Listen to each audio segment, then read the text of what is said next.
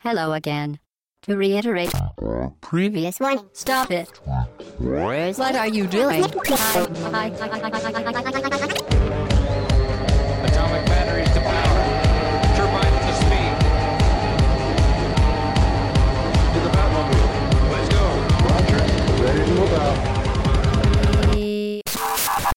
Au bas gauche droite, le podcast session 65. Bonjour tout le monde. Nous sommes le dimanche 27 octobre au matin, toujours, très chères auditrices, très chers auditeurs. C'est Chine. Et avec moi, pour ce podcast d'actualité, Hobbs. Salut Hobbs. Salut Chine et salut tout le monde. Salut Fatch. Salut à tous. Et Pipo. Salut tout le monde. Ça va bien? Ça va, ouais, la pêche. Je suis content parce qu'aujourd'hui j'ai donné son cadeau à Pipo. Ouais. J'ai un magnifique Wonder Boy euh, en Amabids que vous pouvez pas voir, mais je vous le posterai sur le topic. Ouais, mais je crois que je l'ai peut-être mis en. Ah Ouais. non, j'ai pas mis en photo celui-là. Si, si, sur votre fan Instagram, t'as fait qu'est-ce que c'est ou quoi? Oui, si, tu as déjà fait. Ouais. Non, c'était Ouais. l'autre, c'était le chion. C'était celui de l'autre Wonder Boy. Ah oui, Ah, c'est- possible. Ou alors, non, Monster c'est World peut-être 3. euh, c'est peut-être le Sonic.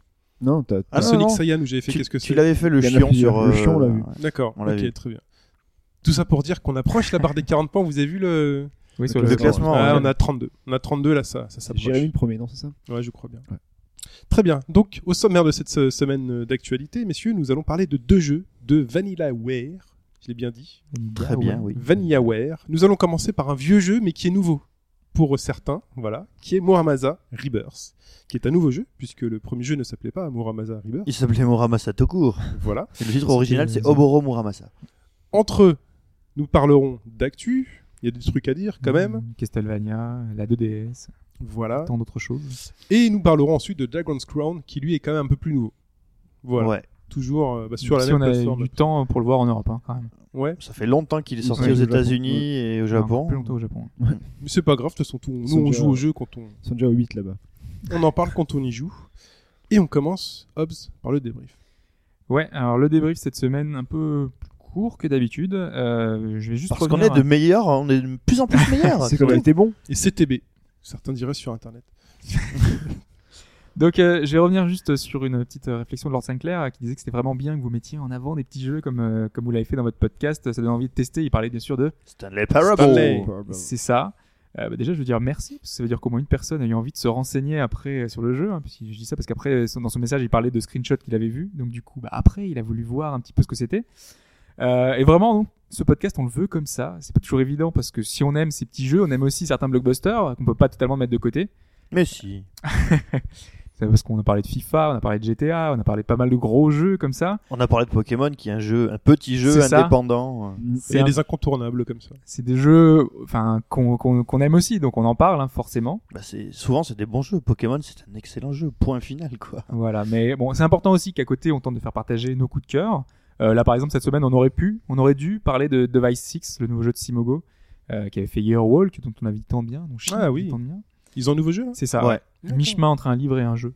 D'accord. C'est sorti et tout. Ouais, ouais, c'est sorti cette semaine. Ah, euh, Sur, sur euh, iOS uniquement pour le iOS uniquement, exactement. J'étais pas au courant, je vais regarder. C'est l'histoire d'un agent secret euh, et tout est dans la mise en page en fait. Bah, c'est super. c'est comme un bouquin et on a des énigmes, des choses avec lesquelles interagir. Et on a vraiment l'impression d'être dedans du coup. Ah, ça. ça. Ils sont très très bons Simogo. Ils sont Mm. très. Voilà, très et vraiment euh, là, c'est ce genre d'expérience qu'on a envie, qu'on aime et qui change de l'ordinaire, qu'on veut aussi mettre en avant. Et donc, bah voilà, on en parlera peut-être la semaine prochaine ou deux, trois. Ouais, coming soon. Voilà. Euh, là aussi, euh, par exemple, aujourd'hui, on veut vraiment vous donner envie, si vous n'avez pas déjà fait, de jouer à Dragon's Crown et Muramasa. Euh, sont pas des petits jeux méconnus non plus, hein, on n'en est pas C'est quand même des jeux de niche, il faut le dire. C'est ça. Dans la sphère des joueurs passionnés, je pense que tout le monde connaît. Tout le monde. ouais. Euh, maintenant, ça reste des jeux qui se vendent pas énormément. Euh, au Japon, par exemple, qui est vraiment la cible, euh, c'est Dragon's Crown, par exemple, c'est pas plus de 200 000 exemplaires, donc c'est vraiment peu. Et puis, euh, bon, on sait très bien que c'est pas notre podcast qui va faire changer énormément de choses, hein, on en est persuadé.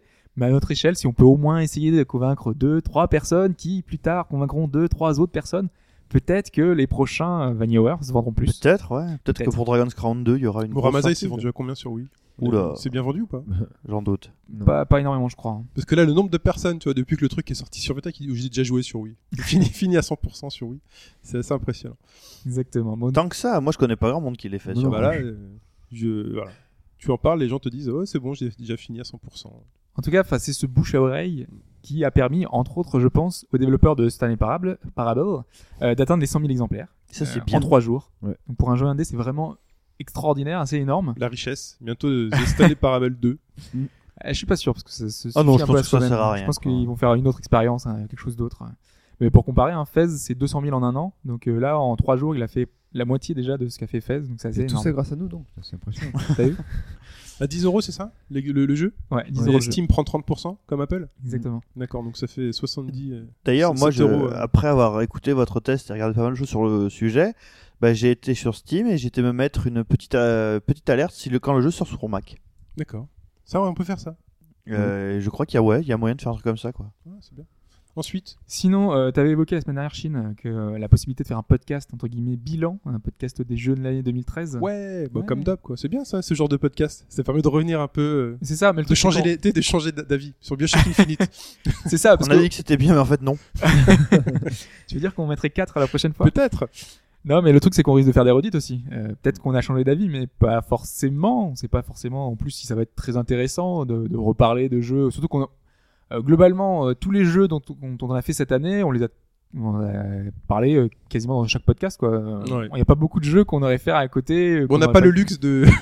on manque de contenu. Ouais, Donc quand on joue à un truc, on en parle, quoi. C'est ça. Forcément, euh, en Ouais. plus que ce soit bien ou mal, hein, enfin en bien ou mal, hein, donc euh, peu importe. Bah, il y a, il y a, enfin, voilà, après, si on a fait du, du rétro qu'on n'avait jamais fait jusque-là, mais bon, c'est pas forcément intéressant. C'est Ça ça. pourra revenir à un autre moment, quoi. Bon, par contre, euh, bon, après, il y a certains jeux qui ont une seconde vie grâce au DLC. Enfin, je pense à Fire Emblem, par exemple, qui a eu une dizaine de DLC qui étaient assez là, sympathiques. Euh, après, euh, si dans les commentaires vous avez une idée de comment est-ce que, enfin, je sais pas, une particularité, un moyen dont vous voulez qu'on en parle, euh, n'hésitez pas. Euh, Peut-être que vous préférez qu'on fasse des catégories, par exemple l'histoire ou le gameplay qui nous a le plus marqué. À moins qu'on parle de jeux qui auraient apporté quelque chose, parce qu'on avait eu cette idée peut-être de faire un podcast avec des des jeux qui auraient marqué cette génération, euh. Ah, peut-être faire un truc un bah, peu plus. euh, Alors, par exemple, on pourrait reparler de, de, du Mickey sur 3DS, qui m'a apporté un truc génial, c'est de revendre mes jeux que j'avais jamais fait. Et maintenant, il arrête plus maintenant. Allez, revend tous ces jeux. Il les revend tous maintenant. Euh, mais sinon, on peut aussi parler de jeux innovants. Alors, je sais pas s'il y en aura beaucoup cette année qui seront sortis, euh, qui ont vraiment marqué le médium, mais Bah, je suis pas sûr. Que... Stanley Parable, hein, entre autres. Ouais, mais il est pas si révolutionnaire que ça au fond. Enfin, tu vois, ça reste une expérience euh, juste un peu. C'est pareil que Going. Home, tu vois, on n'a pas parlé de Going Home, mais c'est un peu pareil, c'est un jeu où tu te balades et il se passe des trucs. Quoi. Ouais, enfin, en tout cas, le, le- le but de ce de ces Un peu comme tous podcasts. les jeux, j'ai envie de Ouais, il se ça. passe des trucs. Bah, Ensuite, voilà, dites-nous, hein, dites-nous. euh, Nous. Dites-nous. nous. euh, ouais, la, la question, très cher Hobbs. Ouais, mais c'est pas moi qui m'en Ah non, c'est qui Et oui, cette semaine, la pas question, c'est moi. Ouais. Et en fait, je crois que j'ai fait une question un peu trop facile, mais bon, c'est pas grave. Ah, j'aurais dit, euh, si ça vient de toi, je me suis dit, ça va être super dur. Ouais, moi aussi. Ouais, moi aussi, Non, je non. Mais ça se trouve, c'est dur, mais enfin, il dit que c'est Pour lui, facile, c'est mais en fait, quoi. c'est super dur. Quoi. Non, si je vous dis euh, Origin System Incorporated, Bah voilà, déjà, on est perdu. mais non, dont la, devise quoi, était We Create Worlds. C'est une petite boîte qui a été créée en 1983 par deux frères, leur père et leur voisin, pour empêcher que les éditeurs des premiers jeux de la boîte, des premiers jeux des frangins, soient, euh, pour que les jeux soient réellement payés. Parce que les mecs, euh, quand ils éditaient des jeux de ces deux frères, les deux frères qui s'appelaient les frères Garriott, je ne parle de personne en particulier. Mais en plus, vous connaissez euh, tous Origins, et Hobbs connaît très bien Origins, Ouais. puisque c'est une petite boîte qui a fait des jeux pas spécialement connus, comme euh, Ultima de 1 à, à la fin, quoi, jusqu'au dernier Ultima, online, surtout. et Ultima Online, Ouais. et les Ultima Underworld, C'est surtout Euh, connu sur PC en tout cas. hein. surtout ouais. connus sur PC, oui. Bah, les Ultima, l'Ultima 4 est sorti sur toutes les consoles de l'époque. Ah. Quand, euh, quand il est sorti, mais bon, c'est vrai que c'était en anglais, en plus c'était écrit en anglais archaïque, donc euh, il fallait s'accrocher. Alors parmi les grands jeux de Origin System, on trouve des jeux comme donc, les Ultima, les Wing Commander, hein, vous savez les Wing Commander, c'est simulation de space opera avec des gros chats, Chris Roberts. de Chris Roberts. Euh, on trouve aussi évidemment les spin-offs, les Privateers. Euh, Qu'est-ce qu'on a On a les Wings of Glory qui était à l'époque un gigantesque simulateur de dogfight euh, ultra réaliste. Euh, là, là, t'es en train de se dire tous les jeux connus de Origin. Tu vas sortir 3-4 jeux pourris que personne connaît. non, mais non, parce qu'en fait, Origin n'a fait que des jeux connus. C'est ça qui fait mal. D'accord, ok. Les Wings of Glory, dans les années 90, il y a eu les Crusaders, Nori Morse, Nori Grec, mais aussi, par exemple, System Shock. System Shock, qui est le dernier jeu, un des derniers jeux à être sorti chez Origin. Et aussi euh, un de mes jeux PC favoris ever, Mhm. qui est un FPS et qui s'appelle Shadowcaster, qui a été, alors pour le coup, développé par Raven Software, à qui on doit les Exen et les Hérétiques, mais qui a été à l'époque C'est une chronique ou une question Question. C'est- développé, qui a été édité chez Origins. Et Origins, en plus de faire de super jeux, a vu passer un nombre incalculable de très très grands noms du jeu vidéo. D'accord. Et la question, mesdames et mesdames, va être de savoir parmi les quatre noms que je vais vous donner, lequel n'a jamais été employé chez Origins. Et ça, c'est censé être facile. c'est- Bon, elle est pas très dure. Le facile selon Pipo. Ouais. Hardcore direct. Alors. Donc, il y a beaucoup de gens qui ont commencé chez eux. Alors, quatre, quatre possibilités. Qui, n'a j- qui n'aurait jamais été employé chez Origins Il y aurait Richard Garriott. Réponse 1. Oh mon dieu, le piège déjà. Ah, il y a un piège d'entrée là. Il était fondateur mais pas employé réellement donc. Réponse B. Origins a aussi vu passer Warren Spector. Ça, je pense que oui. Ouais, ça- Origins aurait vu passer notre ami John Romero Mhm. pour des histoires de moteurs. Hmm. Et réponse D, Origins aurait vu passer notre ami à tous aussi, John Carmack, pour aussi des histoires de moteurs. Je peux répondre en premier? Vas-y. Vas-y. Les Garriott. Je prends. D'accord. Moi, je prends le piège. Ok. Ok. Donc, je note. Moi, j'hésite Chine. entre les, Pas Les- entre les les, deux derniers, les deux ouais. derniers. Ouais. Moi aussi. On peut choisir chacun. Ok. Euh, non, mais euh, Romero ou Carmack ils sont trois frères. Carmack.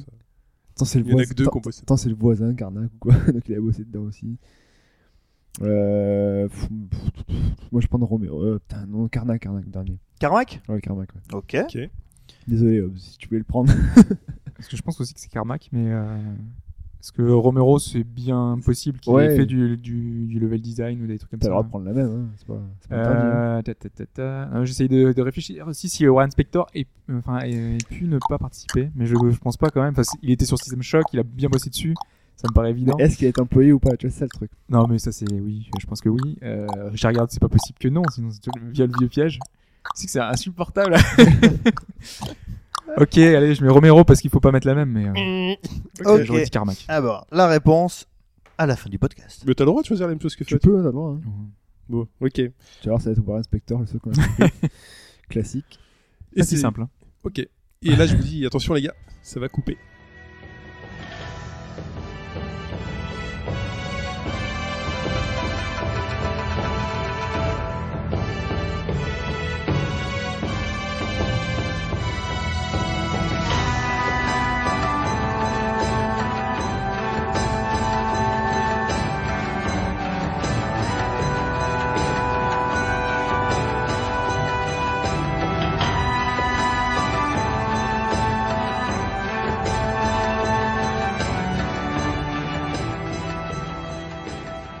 Et nous allons parler de la- du premier jeu bah, de ce week-end, de ce dimanche, qui est euh, Muramasa Rebirth, euh, ce jeu donc de VanillaWare sur PS Vita, qui est sorti à 25 euros en démat euh, only. Je sais pas s'il y a une version boîte qui existe dans le monde. Oui, Ouais, oui. Si, si. Ah bah, en, en US et en Jap, tu peux l'avoir en Tu boîte. peux- on peut l'avoir en boîte. Ouais. Bah, nous, on a que la version démat. euh, Et, et d'ailleurs, je crois qu'il y a un super. euh, je, je dis peut-être une bêtise, mais je crois qu'il y a un très bon collector avec artbook en version américaine. Il me semble avoir vu passer à un prix dégueulasse sur Amazon, un truc comme ça, genre à 300 euros. Ah ouais, quand même. Ouais. Donc euh, Muramasa Rebirth, euh, qui est un jeu que, qui est sorti sur Wii il y a bien longtemps et qui est un jeu qui me donnait envie d'acheter la Wii, mais non. C'était, euh, je n'ai pas eu la Wii, j'en suis fier. Je ne fais pas partie de ces 100 millions, euh, voire plus, 200 millions, 300, 1 milliard de personnes qui ont eu la Wii sur cette planète. D'ailleurs, avant de commencer, moi, je peux dire que j'y ai, enfin, cette semaine, j'y ai- je l'ai repris euh, du coup euh, sur Wii U. Et Ouais. vu qu'il y a la possibilité, en plus, il y a un patch euh, sur la Wii U qui est sorti il y a 2-3 semaines, d'y jouer sur la sur la ma- le gamepad. Ouais. Du coup, bah, j'ai pu y jouer sur le gamepad, sur le petit écran euh, du gamepad, parce que sinon c'était un peu flou sur un écran HD avec le. Voilà, c'est un rendu Wii. Et donc, euh, tu, dois jouer, c'est bien ça, tu dois jouer avec ta, tu dois jouer avec ta Wiimote sur le petit C'est écran. ça, tu peux pas jouer avec le gamepad, donc du coup, Oh tu joues avec ta Wiimote. C'est C'est affreux. Et ton euh, le C'est une petite télé quoi. Donc du coup, c'est une petite télé, voilà, c'est un petit écran que tu poses sur, enfin, sur ton bureau où tu veux et Donc tu mets sur le, tu tu joues sur- avec tu euh, sur le socle ou quoi et après tu. tu- Voilà, sur le socle et tu joues. Ah, Quand tu dis que tu l'as repris, tu l'as euh, acheté en boîte ou téléchargé? Moi, je l'avais déjà. Ah, tu l'avais déjà? Ouais. D'accord. Et le capteur de la Wii U. Mais il n'y a pas besoin, Moi, en fait, c'est fous. un truc, euh, ça, ça se joue comme Ah, un, ouais, d'accord. un jeu classique en fait. Moi, j'ai fait le jeu sur, sur Wii U, par exemple. C'était un des premiers jeux où tu avais vraiment le sur Wii tout court, où tu avais le choix de, de la manette. Moi, je l'ai fait à la manette classique de A à Z, quoi. De toute façon, tu as besoin donc dans ce jeu d'un stick et de allez trois, quatre boutons. Voilà, pas Ça. plus. Ouais. 4 boutons. Ouais. Quatre boutons. Euh, donc on va commencer déjà par un peu, un peu d'histoire et un peu de ressenti sur euh, l'histoire de Muramasa. Bah, déjà, c'est, enfin, quel type de jeu c'est? Alors quel type de jeu? C'est un beat'em all RPG. Voilà. Voilà, C'est un Metroidvania, mais qui est vachement plus pla- placé sous le signe du je tranche des ninjas à la volée que je vais chercher des clés pour ouvrir des portes. quoi. Tout à fait, sachant que les clés, bon, elles sont, c'est un peu à la Metroidvania. On peut accéder à certains endroits de la carte. euh, Qu'après avoir trouvé certaines armes et certains Voilà. pouvoirs pour les armes. Aujourd'hui, les clés sont, enfin, dans ce jeu, les clés sont des sabres. Voilà, et les sabres s'acquièrent en battant des boss et en les forgeant, forgeant par Muramasa. Muramasa, l'esprit de Muramasa, le grand, euh, le grand forgeron, j'ai envie de dire, Bah le oui. forgeron des internets qu'on connaît, aujourd'hui. Et donc, euh, bah déjà Muramasa, quand on rentre dedans, quand on le lance, on est dans une estampe japonaise en fait. C'est juste magnifique. On est dans, c'est typiquement les dessins que vous connaissez de l'histoire japonaise. On est en plus dans une histoire poétique. euh, à à la japonaise, avec euh, bah, des histoires de pouvoir avec euh, le shogun, des histoires de conquête entre euh, les familles, Des histoires de fantômes. des histoires de fantômes, des histoires de sabres, des histoires d'honneur. Euh, et vous avez deux histoires dans euh, Muramasa, une portée par euh, Kisuke, un garçon, Un ninja amnésique. tout à fait. Enfin, amnésique, oui. Il retrouve la mémoire au fur et à mesure, de- l'histoire. En fait, tout s'explique. Et Mo, Mo Hime, Momohime, Momo ouais. Hime, une demoiselle aussi prise de, enfin possédée. qui en fait n'est pas une demoiselle, mais on n'en dira pas plus. Voilà, Chut, pas de marque. Donc moi, pour l'instant, j'ai fait que l'histoire de Kisuke. D'accord. Donc euh, toi, tu pourras parler. Moi j'ai fait que les histoires. Moi j'ai fait toutes les histoires sur euh, sur Wii Ouais. et j'ai refait euh, Momohime là sur Vita. Voilà. Donc Moi, j'ai commencé attaqué- avec Momo Hime aussi. J'ai attaqué Momohime maintenant. Mais en fait, ce qu'on peut dire déjà sur Kisuke, et on sent que ça va être à peu près la même chose sur euh, Momohime, c'est que en fait, les histoires sont vraiment très euh, japano-poétiques. Vous voyez ces histoires que qu'on lit euh, dans certains bouquins ou dans, dans certains trucs. euh, Oui oui. C'est vraiment, en fait, on se laisse porter par l'histoire et c'est vraiment déjà juste là, c'est beau parce que c'est bien fait, c'est cohérent. On est vraiment, euh, on, on se pose des questions au début, mais on a rapidement les réponses et on se trouve dans un truc vraiment très héroïque, très euh, très mythologique. C'est ça, qui- parce qu'en fait vraiment- ça fait énormément appel à toute la, à toute la mythologie japonaise. Euh, par exemple, si vous jouez avec Momohime, vous allez très vite vous retrouver avec des, des okami, qui sont donc des, loups, enfin des, loups, des renards, quoi, et qui sont euh, plus ou moins à la solde de, l'âme qui possède Momohime. Et donc vous allez pouvoir euh, croiser par exemple l'âme damnée euh, de Momohime, qui en fait est une femme renard qui ferait tout pour la personne qui possède Momohime, et pas forcément pour Momohime. Donc voilà, je vous spoil un peu, mais au bout de 30 secondes de jeu, vous avez déjà compris que Momohime n'est pas Momohime. Quoi. voilà. Ouais, on le voit tout de suite. ouais. Et Kisuke de la même manière, hein, parle à des renards, et puis tu as un renard qui a pris la forme, euh, la forme d'une charmante demoiselle. euh, voilà, vous affronterez des fantômes, vous affronterez des samouraïs, des Vous ninjas. affronterez des dieux du tonnerre. Donc c'est voilà. Et, et quand on se balade dans ce monde, donc on se balade en fait d'écran en écran. En fait, euh, les cases, euh, une case en fait peut se scroller hein, même assez longuement. On va traverser donc des montagnes enneigées, les forêts, des cerisiers fleuris, des villes, euh, la ville d'Edo. Euh, où on traversera des champs de bataille qui sont juste magnifiques, des Des montagnes, plages. des plages, on ira sur des arbres et vraiment tout est magnifique. Avec parfois on ira sur des toits, vous savez les toits tuilés là, juste magnifiques. Parfois on a des effets dans les dessins qui donnent l'impression que c'est filmé par une GoPro en mode euh, fish eye. Oui, C'est vraiment, enfin c'est juste juste 2D vraiment c'est dessiné, le- c'est super c'est- beau. c'est quoi. magnifique. c'est quelque chose dont on avait parlé euh, lors du podcast sur le, le design. Euh, c'est les, les écrans comme dans Odin Sphere, c'est-à-dire qu'en fait ton personnage est au milieu et c'est le fond qui tourne derrière toi. Oui, tout à fait. Ça, ça, ça se passe en fait chaque fois que tu changes de monde, le dernier écran dans lequel tu passes, il est sur ce mode-là, quoi. Voilà. Et euh, donc scrolling parallaxe. Scrolling parallaxe Scrolling oui. parallaxe avec du devant, du derrière, parfois un peu de 3D, mais ultra discrète. Sur certains décors, oui, oui, je, te, je pourrais t'en faire Oui, voir. Certains oui, décors oui. avec. euh, j'ai fait des petits alertes en me disant attends, c'est dessiné ou c'est de la 3D Quelle est la technique utilisée? Et parfois il y a un peu de 3D, mais c'est tellement bien fait. Et vous affronterez donc des ninjas, des samouraïs, euh, des fantômes, euh, des euh, grenouilles Des géantes, kappas. euh, des kappas, voilà, de, de tout, du shogun, des démons, des dragons. Euh, Enfin, un dragon. Un, un Euh, espèce de mille pattes qui doit avoir 100 000 pattes et qui fait une dizaine d'écrans de hauteur. Voilà, hein. des, voilà, des ninjas méchants euh, qui, en mode Ken le survivant. Vous savez, vous avez tout le, tout le menu frottin. Ken le survivant qui est à taille humaine et vous, vous avez le boss qui est là et qui, paraît, ça, ouais. qui paraît faire 30 mètres de hauteur. Exactement. ouais. Donc euh, voilà, c'est ça Muramasa. Et Muramasa, c'est donc un jeu qui se fait au sabre. Euh, donc un beat qui vous permet, qui donne la part belle au combo. On le dit tout de suite, c'est la part belle au combo. Il vaut mieux maîtriser bah, l'art du sabre. Il y a deux modes de difficulté, il y a un legend et un chaos. Euh, moi j'ai Ça commencé. change quoi d'ailleurs? Enfin, Je sais pas, moi j'ai commencé directement par le chaos. J'ai puisque- commencé direct en chaos aussi, ouais.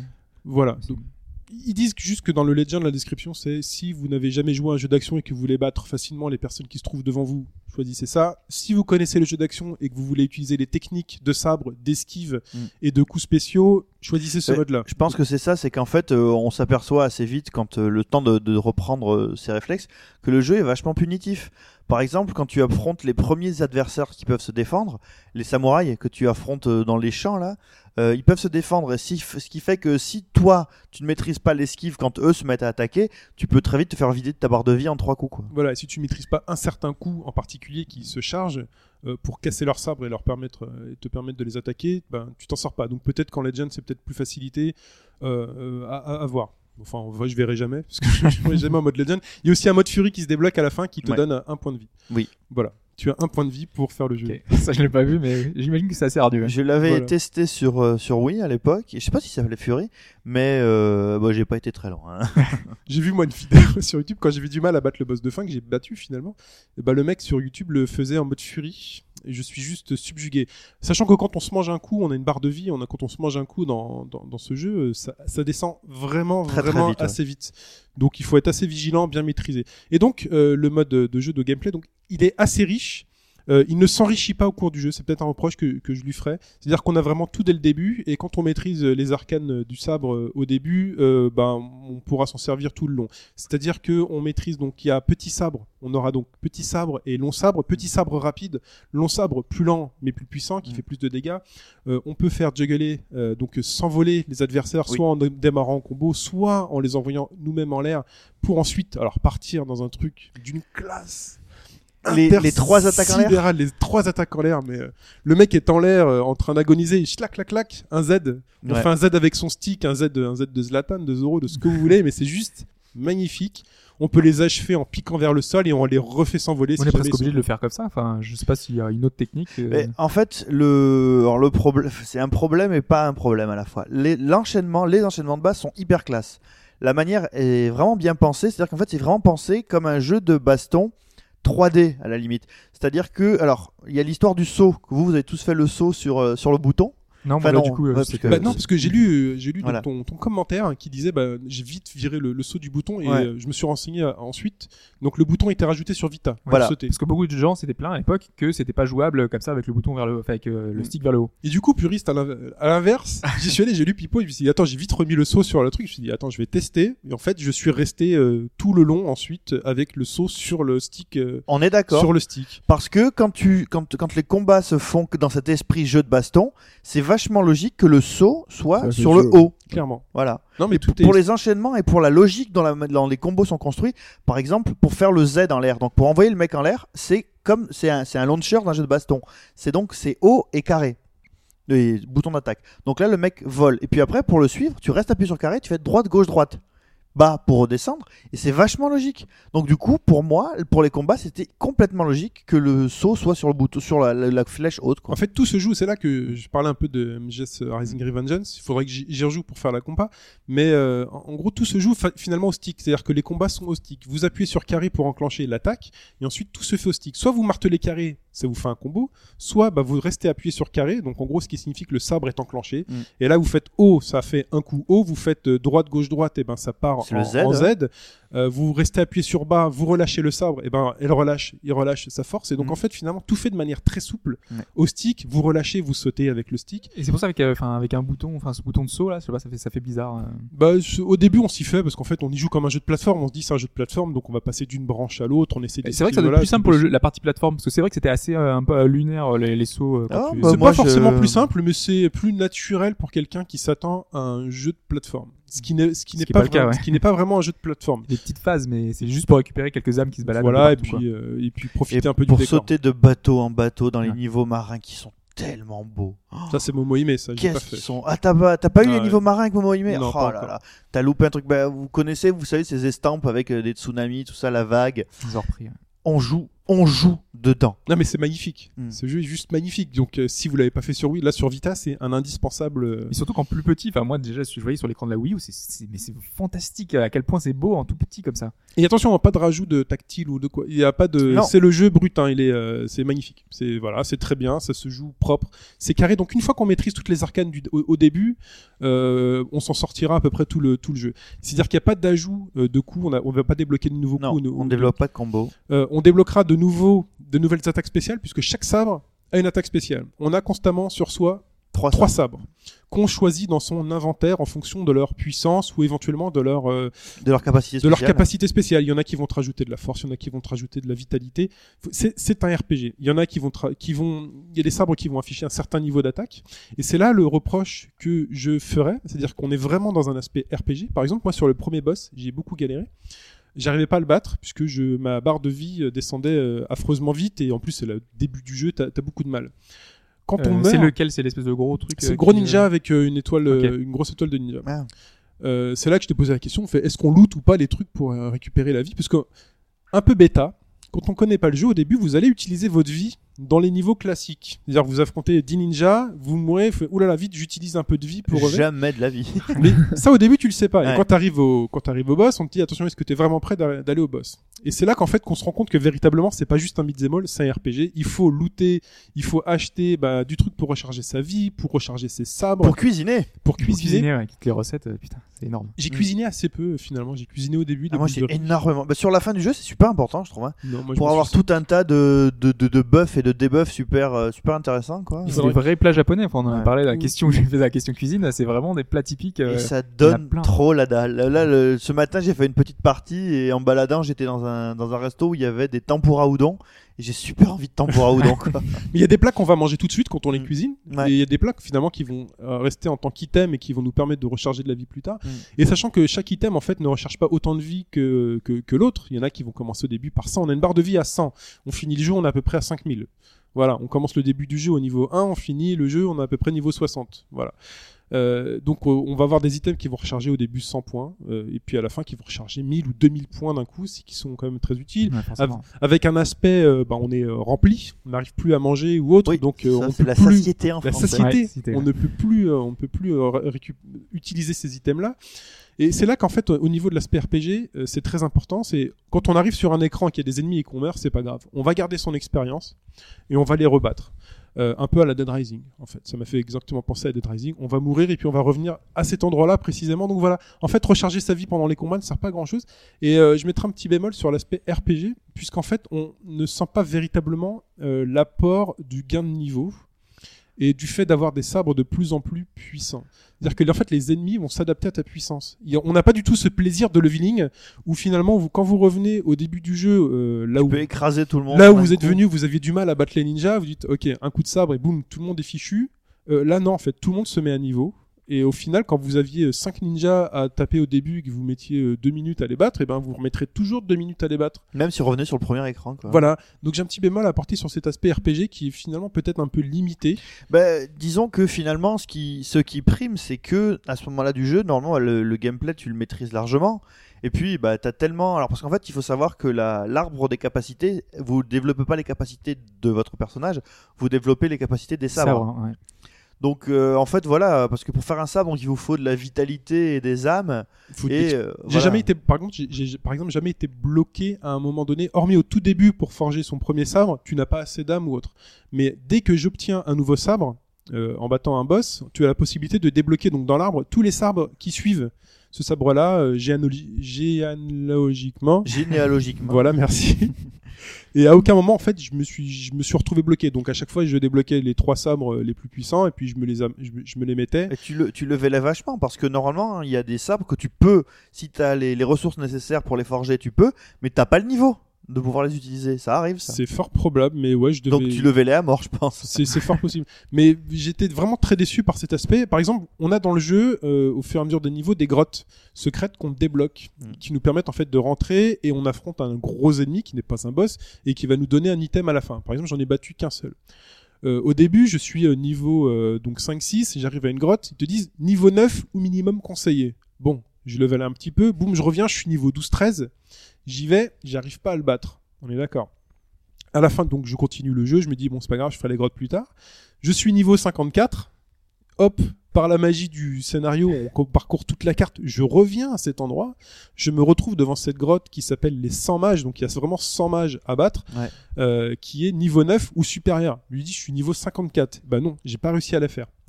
Je n'ai pas réussi à faire Euh, cette en grotte. fait, c'est ça, c'est qu'il vaut mieux essayer de la faire au niveau 9 qu'au niveau 54. C'est ça l'idée, quoi. C'est vraiment une adaptation des. des ouais, des mais ennemis. comme disait Pipo, enfin logiquement, ce- tu, tu devrais y arriver plus facilement parce que si ça se voit pas sur euh, sur ta façon de, de jouer, sur euh, ça change rien là-dessus. Sur c'est sur ton expérience à toi, celle que tu as acquise tout le long de l'aventure, qui fait que ça va devenir plus facile. Bah, en fait, quand- par exemple, là, j'ai recommencé le jeu avec Momohime. Je passe à Momohime. Là, au début, je me, je me balade. balades, ouais. Je Ouais. me balade, mais je me balade autant que si j'avais été niveau 60. Alors qu'avec Momohime, je suis niveau 2. tu vois, j'ai Ouais, mes c'est ton, sabres. c'est ton XP de jeu, c'est Voilà. pas ton XP Voilà, d'avatar. J'ai mon sabre niveau, euh, voilà, j'ai mes premiers sabres, Oui, je suis niveau 2. 13, 14 de puissance des sabres. Mais les ninjas, euh, je les dose, le boss, euh, je dosé, euh, les ennemis, je les dose, quoi. Donc après, monter de niveau et prendre de nouveaux sabres, hormis pour le challenge et d'avoir de nouvelles attaques, de nouvelles capacités. Voilà, moi je mettrais un bémol sur finalement euh, la manière dont est marqué euh, l'aspect RPG. Mais au-delà de ça, véritablement, c'est un jeu dans lequel euh, on passe j'ai passé 12h30 sur Kisuke, donc je pense que ça doit être à peu près l'équivalent sur Momohime, une dizaine d'heures, une douzaine, Alors, ça dépend du là, un peu là moins, je, je te, je te dis que en effet, tu as beaucoup levelé. Parce que la première fois que j'ai fini le jeu euh, sur Wii avec Momohime, il m'a fallu euh, environ 8 heures, 8 heures et demie. Voilà, bah, je sais pas. Moi j'ai pris mon temps, je me suis baladé, chaque fois je montais sur les arbres pour choper des pour Tous les objets cachés. âmes et tout, je vais chercher tous les objets dès qu'il y a un truc qui me dit tiens, ici il y a un truc, je vais le chercher et j'ai pas l'impression d'avoir plus traîné que ça. J'ai pas pris de raccourci où les mecs te disent si tu veux je Oui, t'emmène les ouais. Non, mais je sais pas. Pour moi, c'est vraiment le temps de jeu naturel euh, j'ai un peu galéré sur euh, peut-être le premier boss et sur le dernier. Voilà, après j'ai dû recommencer une fois ou deux chaque boss. Est-ce que euh, tu as aimé le, le dieu de la foudre? Le dieu de la foudre, je l'ai peut-être pas fait. C'est encore qu'avec Momohime Ouais. Où tu te bats d'abord contre un pied, après contre un poing et enfin contre une tête Non, ouais, ça c'est Momo aimé. J'ai beaucoup aimé le dragon qui était très stylé. Ouais. Euh, Il y a vraiment des, des boss. euh, Ah oui, donc euh, on voit qu'il y a deux, il y a une grosse différence Ah oui, entre les deux vraiment- personnages. vraiment coup, deux, deux histoires grosses histoires. Ouais, je savais pas que ça changeait autant. Ouais, ouais. Enfin, Ah, je sais même pas que c'était vraiment deux aventures différentes. Ah, t'avais pas fait Kisuke toi? Non. Bah c'est alors c'est là, c'est deux aventures différentes. Ah non, mais l'histoire est totalement différente. Un Momo aimé, c'est pas du tout l'histoire de Kisuke. Ouais, non, je pensais qu'on passait dans les mêmes environnements et tout. L'histoire de. Kisuke, c'est une histoire d'amour. Euh, c'est une histoire d'amour et euh, de possession et euh, et de et de vengeance. C'est juste, enfin c'est c'est beau quoi. C'est au-delà du jeu qui est graphiquement beau, au niveau de l'histoire, ce jeu est beau. Et au niveau du beat, eh ben on s'éclate. Ouais. Voilà. C'est ça surtout qu'il faut retenir, c'est que au niveau du beat, on prend un pied pas possible. Et en fait, c'est ça qui est vachement bien parce que vous vous dites 6 heures pour un beat, c'est vachement long. C'est vrai que jouer à Street Fighter, à Street of Rage, Street of Rage, putain, je. Street of Rage, Berk Knuckles, ouais, pendant 6 Un manu. heures Un manu. à Manu, ce serait vraiment, vraiment très très long. Mais le problème, enfin non, c'est pas le problème, c'est que c'est vraiment bien. Tu te balades, tu vois des choses magnifiques que tu prends le temps de regarder, et puis au milieu de ces endroits absolument magnifiques, t'as un, un shoot d'action, mais ultra violent, ultra rapide, que tu prends un plaisir fou à exécuter avec classe. Tout est classe. ouais. Quand Et tu donc- regaines le sabre, quand tu Ouais. cours. Pendant 12 heures, je l'ai regardé courir. Et parfois te jeter un coup d'œil. T'as l'impression qu'il te jette un petit coup d'œil, toi, qui le fait courir. Et euh, après, il y a peut-être des choses qui vont rallonger. On va reparcourir tous les niveaux en arrière, parce que c'est un Metroidvania. On va reparcourir tous les niveaux, donc avec moins d'ennemis euh, quand on revient en arrière. Mais à chaque fois, on prend du plaisir à, à- à tout revoir. Parce que c'est vraiment beau. Et il y a Ouais, vraiment quelque chose de particulier parce que c'est un jeu donc 2D et j'ai rarement ressenti autant euh, le voyage dans un jeu 2D. Autant dans un jeu en 3D euh, monde ouvert ou autre, on peut ressentir l'aspect voyage. Autant dans un truc en 2D, quand on connaît les niveaux, bon voilà, on se dit ça va être du recyclage ou autre. Or là, on a vraiment un voyage puisqu'on te dit il faut que tu retournes à telle ville et à chaque fois les paysages changent. On va traverser une forêt, on voit une carte qui est dessinée sous forme d'estampes et quand on arrive en haut du mont Fuji qui est enneigé, bah on est en haut du mont Fuji qui est enneigé et c'est juste magnifique. Là, on a vraiment cette euh, cette notion de voyage. On va rencontrer des voyageurs, des personnes qui parfois vont vous parler, vont vous dire tiens j'ai l'impression que lui il est un peu malade, que c'est est-ce que mon ami serait pas un renard, Euh, tiens quelqu'un dans une maison, un vieux dans une maison qui euh, Qui vous dit mon toit fuit, j'ai vraiment, je passe vraiment pour un pauvre parce que qui est suffisamment pauvre pour ne pas pouvoir refaire son Voilà. toit? Enfin, t'as des réflexions comme ça. Quoi. Tu vas rencontrer le, le fantôme d'une femme qui va être là, qui va dire eh ben, écoute, je suis mort, mais euh, j'ai laissé mon fils et je ne veux pas laisser mon fils seul, donc je le surveille. Ou euh, je suis. quand je suis morte, mon mari s'est tout de suite remarié. je ne peux pas accepter ça, donc je vais continuer à hanter sa maison jusqu'à la fin des temps. Euh, voilà, quand on parcourt la ville et qu'on rentre dans une pièce, on, on a des combats en un contre un. On Ouais. rentre dans une pièce, on sait même pas pourquoi on y rentre. Et on il y a y rentre samouraï, ouais. et il y a un samouraï est là et on le bat et puis on ressort et puis voilà. Et là, il y a quelqu'un qui va manger, une dame de bonne compagnie qui va être là et fait dis donc tu es un peu jeune pour rentrer ici, Ouais, Euh, qu'est-ce que tu fais là ou autre. Donc c'est vraiment c'est beau, c'est magnifique dans l'histoire, dans le voyage, il y a vraiment quelque chose dans ce jeu que bah, que je vous conseille et qu'on vous conseille tous. On vous le conseille vivement. Alors voilà, euh, c'est en effet un, un vrai jeu de niche, clairement. hein. Mais euh, si vous avez euh, 25 euros et envie d'avoir un, un shoot d'action euh, dans un jeu magnifique, il faut y aller. Ouais, voilà, malgré l'aspect RPG un peu en retrait, enfin d'après moi. On en reparlera peut-être Oui. tout à l'heure de l'action du, du Ouais, parce que Dragon's Crown est très différent. Voilà. J'espère que ça corrigera peut-être ça. On passe à l'actu, messieurs. C'est parti. Go, go, go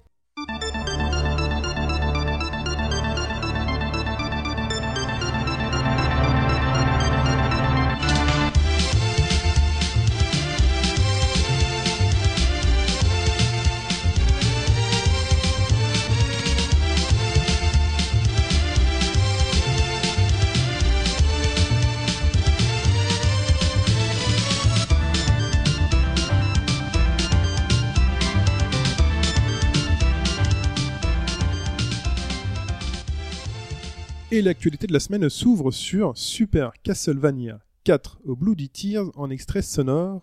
Pourquoi? Parce que Super Castlevania 4 sort sur l'eShop. Sur la la. Virtual Console de la Wii U. Ouais. Alors? Euh, bah, en fait, euh, le, ce qui est bien, c'est qu'il sort enfin, enfin, il ressort enfin sur, euh, sur les Wii U. Le problème, c'est pour l'instant qu'il a été annoncé seulement aux USA. Donc, euh, on n'a pas de confirmation encore pour l'Europe. C'est un peu dommage. Euh, le prix, encore une fois, c'est 8 dollars aux USA. Donc, euh, Donc ça 80 va être- euros. C'est cher. hein. 7,99€ en France, ça va voilà. être. Euh, donc, c'est pas donné, encore une fois, comme Earthbound. Et là, cette fois, on n'a pas l'excuse de. Ouais, Que le jeu n'est jamais sorti. hein. sorti, ouais. C'est ça. Et aussi, ce qui est un peu dommage, c'est que c'est un jeu, enfin déjà qui est assez beau, qui est assez sympa, et qui sur 3DS rendrait encore mieux. Mm.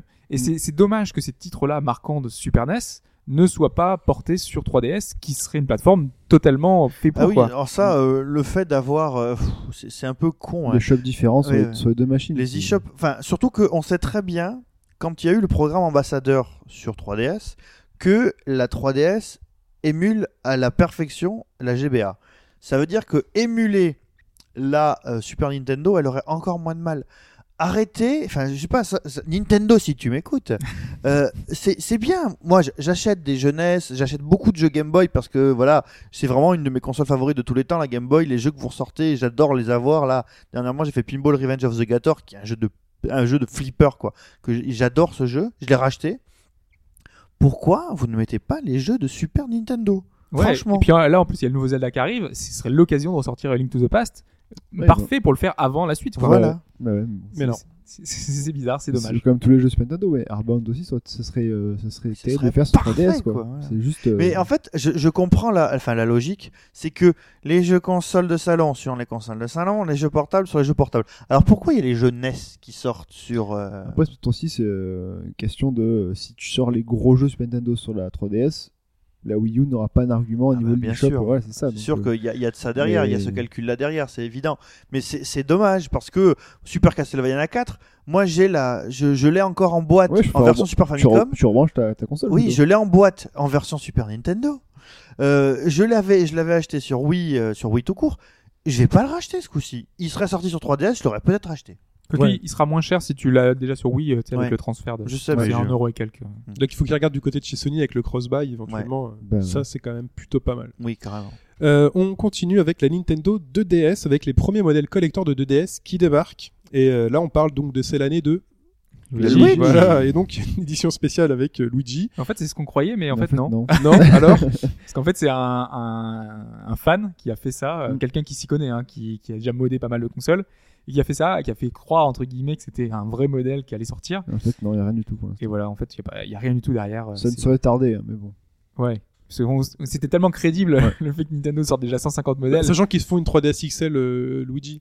Oui. Oui, oui. On en a parlé la semaine dernière, donc ça aurait été c'est un Oui, voilà. Et puis on a eu en plus de cette semaine des nouveaux modèles, la orange, La euh, orange et noir et la turquoise. et noire, turquoise. ouais. Bah, la 2DS, donc, qui est sortie pour le moment. Alors, je vous fais un point très rapide sur la 2DS. hein. Ah oui que tu as acheté Oui. Tu l'as acheté.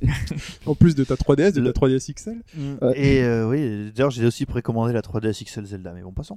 Euh, c'est donc en fait euh, la première chose qui frappe quand on voit cette console, c'est qu'elle a l'air solide. Quand on la prend en la main, elle est solide. Et c'est faut avouer que ça fait plaisir. Euh, moi, mon, alors j'ai tous les modèles de, de DS aussi, et la DS Tank, quand je l'ai eu en main, la première fois que j'ai joué à la DS Tank, c'était la DS Tank d'Ashura. À l'époque, j'avais pas encore de DS moi, et la charnière des écrans, alors que j'avais eu des, des Game Watch euh, avec deux écrans, j'étais là, Ah, il y a du jeu. Enfin, j'aimais pas trop ça. Ouais, t'es un peu mollassonne la charnière quand même. Voilà, à ouais. Alors bon, on s'est aperçu qu'au cours du temps, ça s'est assez bien passé. Moi, euh, toutes mes euh, DS et 3DS sont encore en très bon état. Par exemple, sur la, la DS Lite euh, ou sur la, D- ou la Lite DS. XL ou la Ouais, DSi, DSi, ouais. là, les, les charnières sont, sont bien costauds, donc euh, ça fait plaisir, Ouais. je trouve. Mm. Euh, alors là, pour le coup, vous avez une console d'un seul tenant qui a l'air super costaud. On voit assez rapidement le public, qui c'est clair pour tout le monde, hein, le public d'enfants plus jeunes.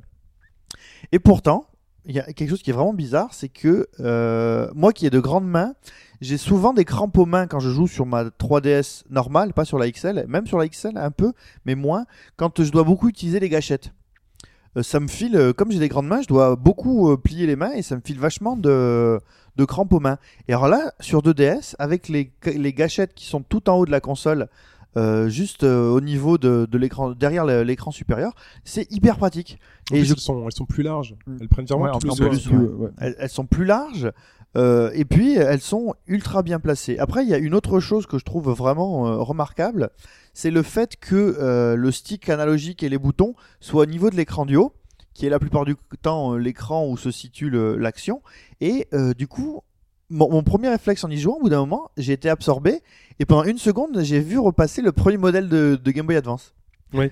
Je me suis dit, ah, mais c'est vachement bien en fait. Avec un afterburner. Avec ouais. ouais, j'avais pas l'afterburner et donc du coup bah il fallait que je joue euh, dans un endroit éclairé mais pas trop pour éviter les reflets. Ouais. Bon, c'était abominable. De ce côté-là, c'est très bien. Euh, alors, bon, je vais pas m'étendre plus longtemps. Il y avait juste un point que je trouvais vraiment un peu dommage, c'est que comme l'écran euh, tactile est un peu plus bas, alors si vous avez des grandes mains, c'est pratique, vous pouvez toucher l'écran. Mais euh, par exemple, dans Pokémon, euh, dans Pokémon, quand vous, XY, ouais. XY, quand vous utilisez le système de perfectionnement visuel virtuel et que vous vous baladez, euh, vous savez, vous devez balancer des ballons pour marquer des points. Alors, c'est un truc qui est déjà que je trouve pas super pratique parce que moi j'y joue au stylet, donc tu dois tenir la console d'une main, la tenir avec deux doigts et euh, jouer au stylet. d'accord, ça fait des combinaisons un petit Ouais, peu, un un peu peu un bizarres. peu bizarre. Un peu bancal. Euh, là, pour le coup, euh, alors tu peux prendre la console à pleine main, mais comme c'est un peu décalé, j'ai eu plus de facilité à faire ça en posant ma console. Alors j'imagine que voilà, euh, du coup, elle peut pas te tomber des mains, donc tu risques rien. C'est pour ça qu'elle a incliné en fait. Voilà. Pour jouer sur la table. Mais le problème, c'est que si t'as pas de table, bah, dans le métro, t'es un peu là un con, quoi. Tu t'achètes une tablette portable ou tu lances un Kickstarter avec une tablette portable. Et voilà, donc à part ça, euh, Il y a le fait aussi que les deux écrans soient sur la même ligne. Il y a beaucoup, j'ai lu beaucoup de retours euh, de, de gens qui étaient très satisfaits grâce à ça, parce qu'avec la 3DS, on avait les deux écrans euh, en fait Oui. qui étaient un petit peu, on n'est pas avec le même angle. C'était pas plat, ouais. Voilà, C'était ouais. pas 180 degrés. un Et peu, beaucoup de gens euh, ouais. aimaient justement cet apport-là qui faisait qu'on avait un, un visuel direct des deux écrans. Bah, euh. et en fait, t'as les deux écrans qui sont à plat, mais comme la console, elle, n'est pas plate, Ouais, ça compense. Donc les deux écrans, euh, il y en a, enfin, plus, celui du haut est un, un angle plus élevé que celui du dessous. Quoi. 3DS quoi du coup. Donc un peu comme sur 3DS. Mais alors de- sur les écrans, euh, rien à dire. hein. C'est de l'écran de 3DS euh, normal. La première. Euh, oui. Alors par contre, j'ai pas du tout essayé euh, de jouer à un jeu DS, mais j'imagine que ça doit faire le, le même effet que j'aime pas trop. C'est-à-dire. Bah, euh, en fait, c'est comme quand tu sais quand euh, tu joues en émulation ou pas bien et que tu as des filtres, tu peux appliquer des filtres Ouais. qui lissent ces trucs comme ça.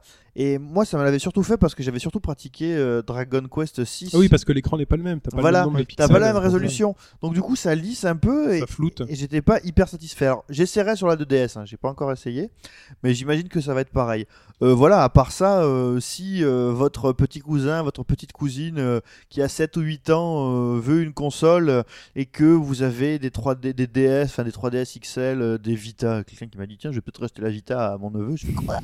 Achetez-lui une, achetez-lui une 2DS, achetez-lui Pokémon. euh, pour les 6 prochains mois, il est tranquille, je pense. Yes.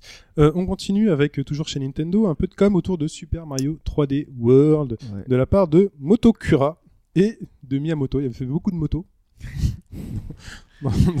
Voilà, voilà, C'était la blague du dimanche matin. Voilà. Euh, déjà, première, euh, première com autour de, la, autour de la HD. On sait que Nintendo rentre de plein pied dans la HD. Euh, Ils découvrent, ils découvrent. ils découvrent, et en fait, pour eux, c'est une vraie révolution industrielle. Alors que c'est terminé depuis 6-7 ans pour les autres constructeurs hein, qui ont fait beaucoup d'efforts pour y rentrer. Et là, Nintendo se dit finalement, c'est peut-être pas. Parce qu'ils ont souvent dit justement que la HD ça servait à rien, ça Ouais. portait rien. Voilà. Oui, mais, C'est en fait, c'est ça l'idée, c'est que euh, eux, ils prennent la HD après. Et je, enfin, on comprend. hein, Maintenant, on a l'habitude avec Miyamoto. C'est que pour lui, la HD, si c'est juste pour changer la représentation. Il s'en contrefout, ça l'intéresse pas. Mais il s'aperçoit ce que les autres n'ont pas forcément fait. C'est ça en fait. C'est que rien qu'avec la HD, tu peux avoir des nouvelles possibilités, carrément de gameplay. Mm. Et, et ça, c'est quelque chose qui les gens se sont pas spécialement posé la question avant, quoi. Et là, il explique euh, ce qu'il a vu ou pas? Là, il y a un petit exemple avec euh, le fait que tu vois, il y a des tuyaux qui soient semi-transparents là un Mhm. petit peu. Ouais. Euh, grâce à cette représentation, euh, tu peux jouer. En fait, tu vois mieux ça. Tu, tu, tu peux mieux te représenter ça dans l'espace. Et donc du coup, ben, par exemple, ils ont fait. Eh ben, on va pouvoir envoyer des choses dans les tuyaux. Voilà, euh, t'as du ouais. jeu dans les tuyaux. Donc du coup, tu peux envoyer des gombas, tu peux envoyer des missiles, tu peux, tu, est- tu peux jouer comme le- ça quoi. Le, le trailer qu'ils ont montré là, euh, qui dure euh, Six combien minutes, Six minutes, ouais. Mm. C'est C'est bourré de bonnes idées. C'est un fait. festival. hein. c'est super beau. C'est un Il y a festival, Des idées quoi. qui sortent de partout. C'est c'est- il y a des trucs, no- c'est tout novateur. c'est- Ouais, c'est c'est le Mario qu'on aurait aimé avoir Voilà. euh, direct Voilà, sorti. directement. avec la Wii U. Et en fait, ce qui, ce qui est très marrant, c'est que euh, alors quand j'ai vu le- les premiers trailers qui sont sortis, hein, euh, de suite des gens sur Twitter, ouais, mais Mario, on en a plein le cul et tout. Alors que euh, moi, j'étais déjà super fan. Et les mêmes personnes qui ont vu les, les nouveaux trailers de gameplay avec nouvelles possibilités sont là. Ah ouais, en fait, c'est trop bien. J'ai peut-être acheté une Wii U. Enfin, moi, moi j'étais, enfin, j'étais comme ça. voilà, le, premier trailer qu'on a vu, pour moi, c'était vraiment le, le, le Mario qu'on avait Ouais. vu sur 3DS. Parce qu'ils montraient En rien. HD. En HD, ils montraient rien de nouveau. Non, sur le premier trailer, j'étais, c'est là que Ouais, j'étais j'étais super Déjà, le emballé. chat, il y avait la neige, il y avait, il y avait que le chat, il y avait plein, le- plein le de petit petites idées dans Il y avait les, niveaux dans la neige où tu peux monter les uns sur les autres. Waouh, la neige. Non, Mais non. Non, non, dans ce trailer, je me souviens, je l'ai noté sur le forum, j'ai fait, attends, il c'est bourré de bonnes idées. Non, non, mais ça, c'est le, le, le dernier, le trailer qui est récent. On le parle de l'annonce il y a, il un an, là. T'as Non, vu lequel, premier, il y avait des trucs. hein. Ah, je sais plus, moi j'ai vu celui avec toutes les idées dedans. Quand Oui, mais ça, c'est celui avec qui est- les oui, plateformes. mais ça, c'est il y a, y a quelques, Il y a- quelques Non, mois, là. Moi, je parle du tout, ouais. tout premier trailer. ouais. Là, le premier trailer d'il y a un an, euh, C'était- le même jeu. C'était le 3D même- 3D 3D Land. 3D Non, Land, ouais. tu 3D Land sens- HD. Tu sentais qu'il y avait quelque chose d'un peu plus Non, profond. je, je suis un peu d'accord avec euh, avec Hobbs. Le premier, ça, je me dis encore, un- enfin, il, reste dans les mêmes, euh, systèmes. Ils prennent mettent pas du HD, risque. ils prennent pas de risque. En plus, on s'était dit c'était pour faire patienter pour le prochain Mario. Galaxy ou un truc comme un ça. truc comme ça, c'était en fait. C'était vraiment un tout à point. Et là, c'est un canonique et c'est, enfin, le que ce soit que tu joues seul ou même euh, ou même à 4 ça a l'air juste euh, exceptionnel, quoi. C'est. euh,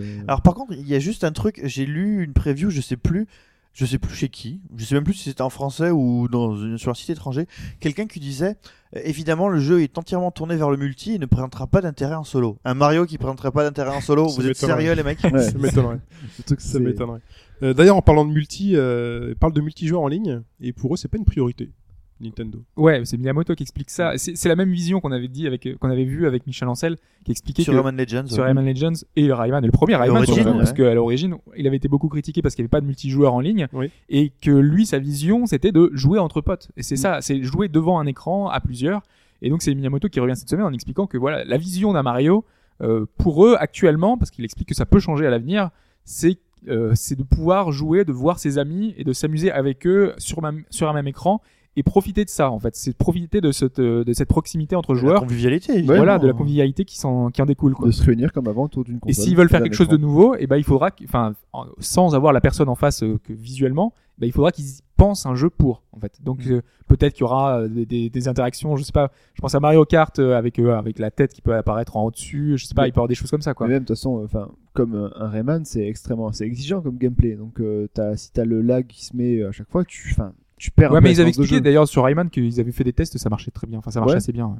Non, non, mais moi, enfin, moi de ce côté-là, je suis d'accord. Euh, déjà, euh, un jeu, de, un jeu de baston, un jeu de baston, ça se comprend parce que même dans, dans l'esprit japonais, tu sais, euh, t'as deux bornes d'arcade dans une salle d'arcade et les mecs se voient pas forcément. Mm.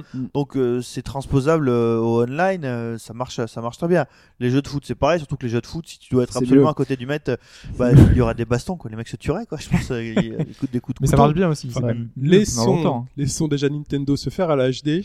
Après, on leur expliquera Non, mais- Internet. Non mais c'est bien. c'est- Non mais ce qui est bien, c'est que si tu utilises la HD de façon euh, innovante et de façon gameplay, C'est mieux que de faire bah j'ai des beaux graphismes, basta quoi.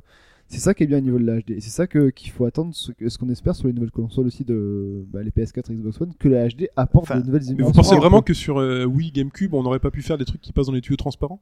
On l'aurait mal vu? Bah écoute, si tu prends les deux, si tu prends les deux, enfin si tu prends un Wind Waker, tu vois par exemple que euh, t'as des choses, des représentations qui ont tellement été modifiées Mhm. que tu ressens pas les mêmes choses au niveau du jeu quoi. Donc euh, alors après c'est Miyamoto qui le dit, moi j'ai tendance à lui faire confiance quoi. Mais euh, je, je crois que c'est possible. Re- regarde par exemple des jeux qui ont vraiment joué à fond sur la HD, euh, exemple canonique, hein, les, les Uncharted. Oui. Super. Ça apporte pas en, idée Non. de gameplay, il y a pas, il y a rien qui a été apporté quoi. Non, La représentation, la représentation est formidable. C'est des jeux que j'ai après, hein. gameplay, Mais voilà, après le, le gameplay, il est parfaitement transparent, c'est-à-dire qu'il n'y a pas de nouvelles idées en plus. En plus, voilà, euh, les parties euh, grimpettes, elles sont guidées et tout. Donc euh, voilà, si, si- alors après, pour le moment, c'est limité, mais s'il y a vraiment des idées de gameplay qui peuvent en découler, mais vraiment, hein, Mhm. c'est tout bénef quoi. Puis Oui. moi, je fais confiance à Miyamoto. De toute façon, il est pas loin de la retraite. Il va faire un ou deux coups de, de de génie avant de finir, je pense. Il aura sa finale, un petit Mm. coup de boule. Euh, et on parle, on reste toujours un peu chez Nintendo avec la Pokémon euh, Company et euh, éventuellement euh, du DLC. Euh, ah ouais, non, c'est du DLC. C'est ce qu'on a beaucoup dit, euh, qu'il qu'il y aurait peut-être un DLC, surtout que dans le jeu, il y a beaucoup d'allusions à, à une ancienne contrée qu'on a déjà visitée, Mm. qui était ON, avec les précédents Pokémon. Et donc, euh, beaucoup ont dit, ont fantasmé sur le fait qu'il y aurait une nouvelle province en DLC, euh, tout ça, tu vois. c'est Mais euh, la politique de Nintendo, jusqu'à maintenant, ça a toujours été d'annoncer les DLC, ou euh, du moins dire qu'il y aurait des DLC avant la sortie du jeu. Ouais. Et qu'il soit dispo quasiment à la sortie, quoi. Voilà, donc on a eu le cas pour Fire Emblem et dans plusieurs autres jeux qu'ils ont fait, même si ça n'a pas encore été démocratisé, et tant mieux. Mais euh, comme pour Animal Crossing, par exemple, ils avaient expliqué que si on instaure des DLC dans Animal Crossing, c'est- la porte ouverte à n'importe quoi. le jeu a plus d'intérêt du coup. Ça- ouais. Ça devient The Sims où tu pouvais acheter euh, n'importe quoi en, en boutique en ligne. Et c'est une dérive assez importante. Donc Pokémon, c'est la même chose. Ils veulent pas en fait vendre des Pokémon à Ouais, l'unité. ça. Ils veulent pas vendre. Je te vends un recoule 3 euros. Ça pourrait, enfin, tu vois, un hôtel des ventes avec tu vois, Oh mon dieu. ça c'est horrible ça. le truc qui prenne un pourcentage sur les ventes de Pokémon. ultra pipés quoi. Mais il y aurait que des aspicots en vente, quoi. Et super cher en plus. Mais voilà, et donc leur vision, en tout cas, n'est pas celle-là. Donc c'est le, le producteur de Pokémon qui, a dit, qui, a- qui est, qui est revenu là-dessus dans une interview euh, sur 4Gamer, un site japonais, et il expliquait justement que c'est pas ce, qui, ce ce vers quoi il voulait aller, et que c'est a priori, en tout cas, dans Pokémon, il y aura pas de DLC dans celui-là, en tout cas, il n'y en aura pas. Donc il n'y aura pas la région euh, PACA ou. Même pas des vêtements pour C'est ton avatar. Ça sera peut-être pour Pokémon euh, Z. Ouais, il y en a beaucoup qui ont Ah dit ça, mais c'est c'est horrible, rien que d'y penser, tu vois. le- Pokémon le fait 7, que tu c'est marrant ça. Ouais, ouais, dans une nouvelle propo- Ouais. portion de jeu. Ouais. euh, Ah, sympa. ouais. Alors après, la question c'est euh, comment est-ce que tu transfères tout ce que tu connais de X et Y vers Z si Bah là, il y aura la Pokémon Bank maintenant pour ouais. transférer ces, C'est vrai, C'est payant ça. hein. Pour l'instant, c'est. Enfin, ce sera gratuit là, pendant une certaine période et après, Ouais. ce sera payant. Le temps de. Bon, c'est transférer. 4 euros par an. Enfin, ça fait quand même beaucoup, mais c'est quand même pas tant que Ah non, ça. 4 euros par an, c'est pas C'est cher. c'est hein. rien, 4 euros par an. Ouais, mais quand même. Tu, tu te dis que tu dois payer pour un truc que normalement qui est gratuit, tu vois, c'est pas. Ouais. C'est 4 euros. C'est comme 4 ça. euros. On continue avec Ultra Street 4. Euh, on a des précisions sur Ultra Street 4. On commence à parler un peu des nouveaux modes de jeu, des nouveautés. Et euh, il y a deux grosses nouveautés qui interviennent et qui vont chambouler, qui vont chambouler le, le déroulement des combats. Ouais. Euh, déjà sur les ultras, euh, aujourd'hui on a le choix en- entre une, une seule ultra. Donc vous sélectionnez votre personnage. ok, je prends lui. Ont pris une parmi deux. Et là, tu fais, oh là, là, laquelle je prends? Laquelle je préfère? Celle-ci, elle est anti-air, celle-ci, elle est plus violente, celle-ci, elle est plus facile à sortir.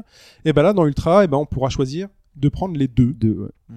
Euh, sachant que si on choisit de prendre les deux, et ben, leurs dommages respectifs seront moindres que si on en avait choisi un. Qu'une seule, bien sûr. Par contre, euh, au niveau euh, stratégique, euh, ça peut faire un peu plus mal si on a accès à deux ultras, puisque euh, on le sait, l'ultra c'est un peu le, le, le retournement de situation. Euh, ça fait quand même mal. Bah pour les, les personnages qui ont, tu sais, la possibilité de, de booster leur capacité, Oui. Dont l'ultra est un boost des capacités comme Ying. Makoto ou Juri. Ying et Ying et Yang aussi. Oui, aussi. les- les- Déjà qu'ils ils sont pas du tout craqués, ils sont ultra craqués Yoon. comme perso. C'est Yoon et Yang. et Yang. Voilà, dit Ying et Yang. Euh, ils sont ultra craqués comme perso. Si en plus tu enlèves ces possibilités-là, ça peut aller, les- ça peut aller loin. Bah, c'est surtout pour les pour les pour les très très bons hein, parce qu'en fait les, Ah oui. le boost de capacité sur un, un Yoon ou un Yang, il te vire des frames sur les euh, sur les combos, c'est-à-dire que tu peux linker tes coups mais genre très euh, très vite. à la vitesse de la lumière, t'as plus t'as toutes les priorités. Bah, sur du Makoto, pareil, parce que Makoto est un personnage assez lent, Mm. avec euh, des combos courts. Et voilà, si tu peux tout linker sur Makoto, euh, tu peux durer une heure et se prendre des tatanes Mm. dans la gueule. hein. Donc voilà. Euh, deuxième euh, apport et et, et- et non Non, des des moindres. Et non des moindres, on peut le dire. On peut le dire. Euh, bah, c'est sur la focus attack, la focus Ouais. attack qui permettait d'absorber un coup. Un coup. Et là, la Euh, qu'on va sauver deux. Et là, Attends, même quoi déjà plusieurs. Plusieurs. Pour plusieurs le coups. noob euh, street euh, que je suis, euh, un- la focus attack, c'était quoi? Alors la focus attack, tu appuies sur tes deux middle en même temps, middle point, middle pied, Ouais. et quand tu as un coup, ça te permet de l'absorber.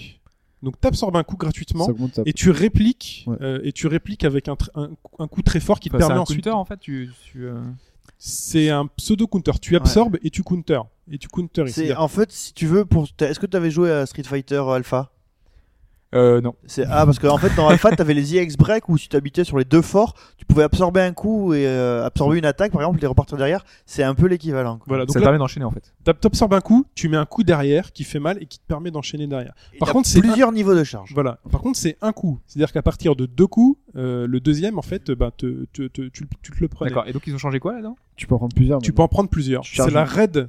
D'accord. C'est la, Un c'est Red la, Focus Attack. c'est la raid focus attack qui te permet de prendre plus de deux coups parce que Plus sur la coups, vidéo ouais. qu'il montre, tu vois trois beaucoup, et hein. tu vois trois quatre coups qui Ah se. Ouais, ouais. C'est-à-dire qu'en fait tu peux manger une par exemple une euh, un Hadoken chargé de, de Gookie ça passe quoi. Tout à fait. Dans, tu vois même un, un- Faudra tester une, une raid focus attack qui se mange un shoryuken euh, euh, gros, gros point. Ah ouais?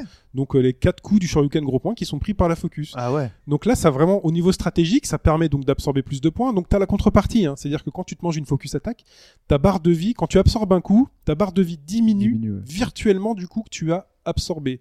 Et donc si tu te remanges un coup derrière, tu perds Tu ce que tu as perdu là. C'est le sursis plus- en fait. Plus que t'as parié en fait. encore. tout ce que tu as Ah. parié, voilà. Et donc là, le fait d'absorber plusieurs coups euh, nous rapproche peut-être plus d'un Street 3-3 qui permettait d'absorber plusieurs coups. Euh, D'un street, d'un street, d'un street alpha. Moi je dirais Voilà. plutôt d'un street alpha. Parce que dans. Street 3-3, t'avais pas de contrepartie. Dans Street 3-3, Non, non, t'absorbais t'as- les coups et, euh, T'as le pari. voilà. Et c'est c'est bon. À partir du moment où tu t'arrêtes, bah t'encaisses euh, ce que tu encaisses. Euh, mais là, ça va véritablement dans les tournois, je pense, c'est au à, à- à haut niveau. Il y aura euh, des retournements de situation de malade. hein. et, et ça va peut-être permettre aussi la focus attack d'être plus utilisée, parce qu'aujourd'hui la focus attack était très utilisée euh, donc par les très bons joueurs pour absorber une boule ou pour absorber un coup, avec ce qui était suivi c'est généralement du, du, du dash cancel, qui te permettait de canceller, de tout de suite retrouver le contrôle de ton personnage.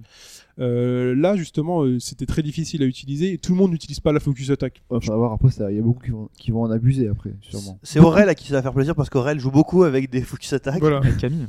Mm, Ouais. Avec Donc, euh, Camille, ouais. Pour moi, c'est pas le truc qui était forcément le plus utilisé. C'était très intéressant dans Street 4, mais pas forcément plus utilisé. Et là, je pense que ça va lui redonner un gain de, un gain d'intérêt à cette focus attack. Et puis, bah, par exemple, l'exemple que tu cites avec le Shoryu, ouais, on arrêtera sur ça Ouais. parce que sinon ça va être un peu long. C'est parfait parce que le, le Shoryu gros point de Ken là, qui est euh, donc qui, qui, qui est euh, on the bah, ground, qui part du sol et qui Mm. monte, bah, c'était un truc ultra prioritaire quoi. C'est clair. C'était C'est- complètement abusé quoi. C'est juste insupportable. Et ensuite, voilà, tu fais un Tatsumaki et il enchaîne avec Ouais, euh, c'est- dégueulasse. Si vous n'avez rien suivi pendant deux minutes, c'est vous n'êtes pas seul. c'est dégueulasse, c'est crado, mais il y a des gens qui jouent comme ça. Et ça marche bien. Euh, voilà. On continue euh, toujours avec euh, Monsieur Ono et Capcom qui cherchent des développeurs pour un nouveau jeu de baston Capcom. Ouais, sur Twitter, j'ai posté une petite annonce. Capcom cherche développeur. Ouais. Pour jeu de baston. Merci. Pour le guide, On- allez. Alors qu'à lire sous-titre, on cherche juste à faire le buzz et à mettre une première annonce. Voilà, c'est ça. C'est un petit peu ça. Mais ouais, mais après, de- derrière, c'est la, la devinette. Quel jeu de baston est-ce que va être annoncé Euh, Sachant qu'il faut mettre ça en parallèle avec une annonce. euh, Un rival school, quoi, non? Ouais, il y Oh avait là eu là. euh, un petit teasing sur. euh, C'était le bon, créateur de Rival School School, qui disait ouais. qu'il aimerait bien en faire une, une suite.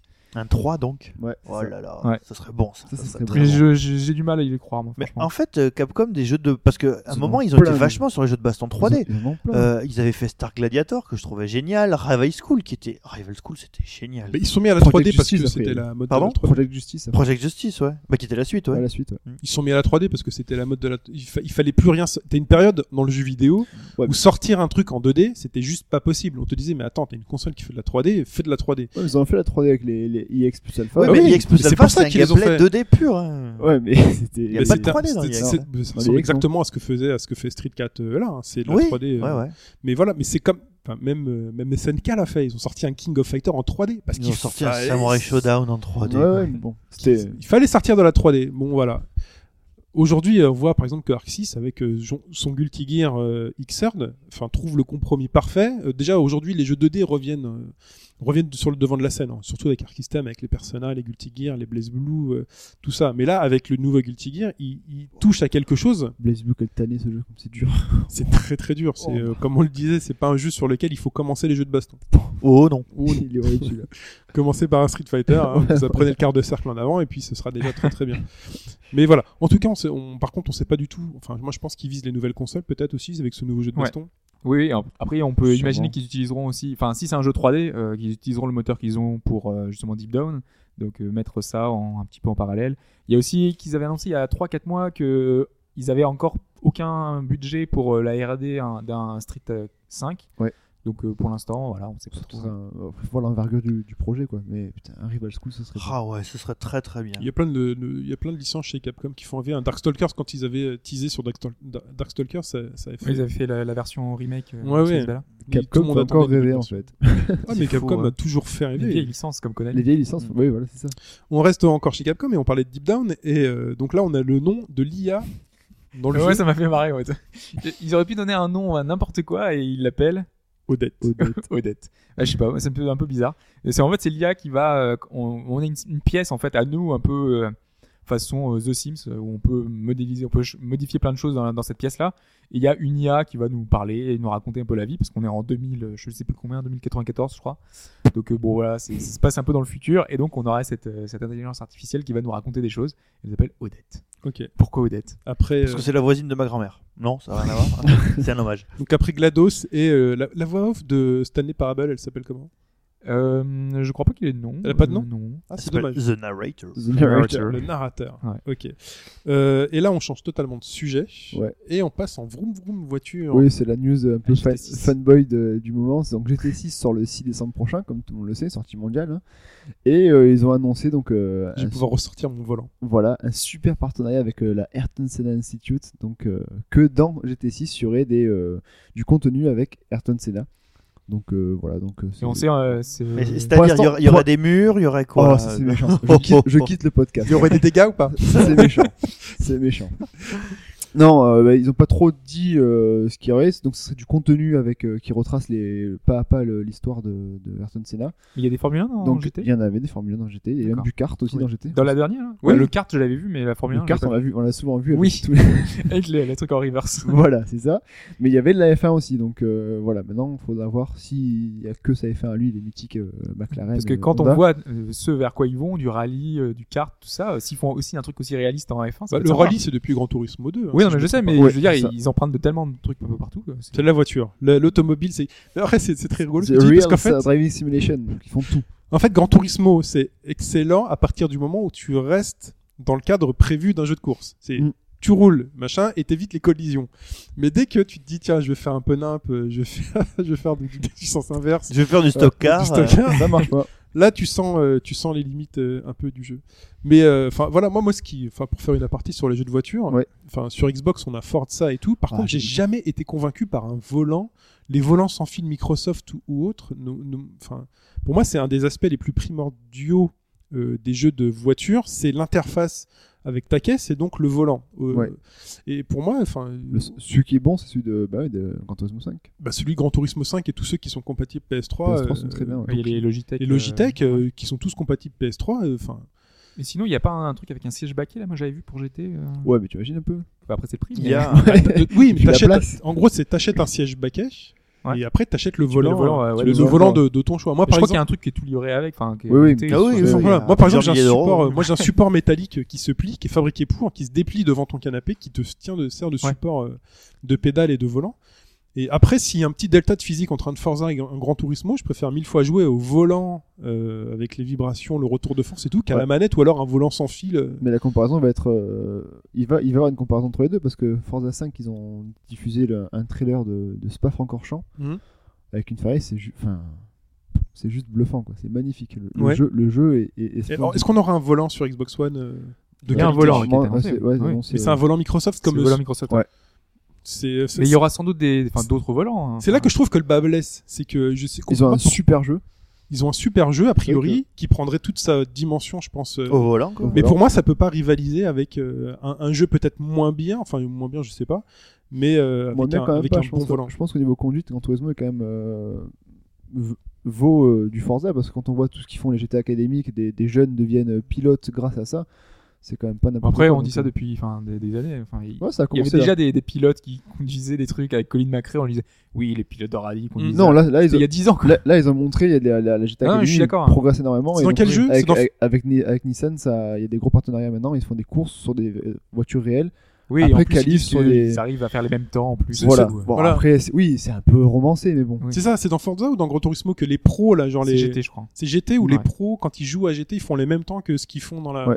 Ça c'est fort Que, ça quand que même. Vettel fait le même temps euh, sur euh, Nürburgring avec euh, sa voiture que. C'est fort ça quand même. Que dans GT. Ouais, euh. ouais. Tu vois, ça c'est fort. Là, tu te dis, euh, il y a un vrai argument de vente derrière. C'est ouais, je fais exactement la même chose. Et de la même manière que Hobbes, si vous n'avez rien compris pendant les deux minutes qui suivre, ce n'est pas grave.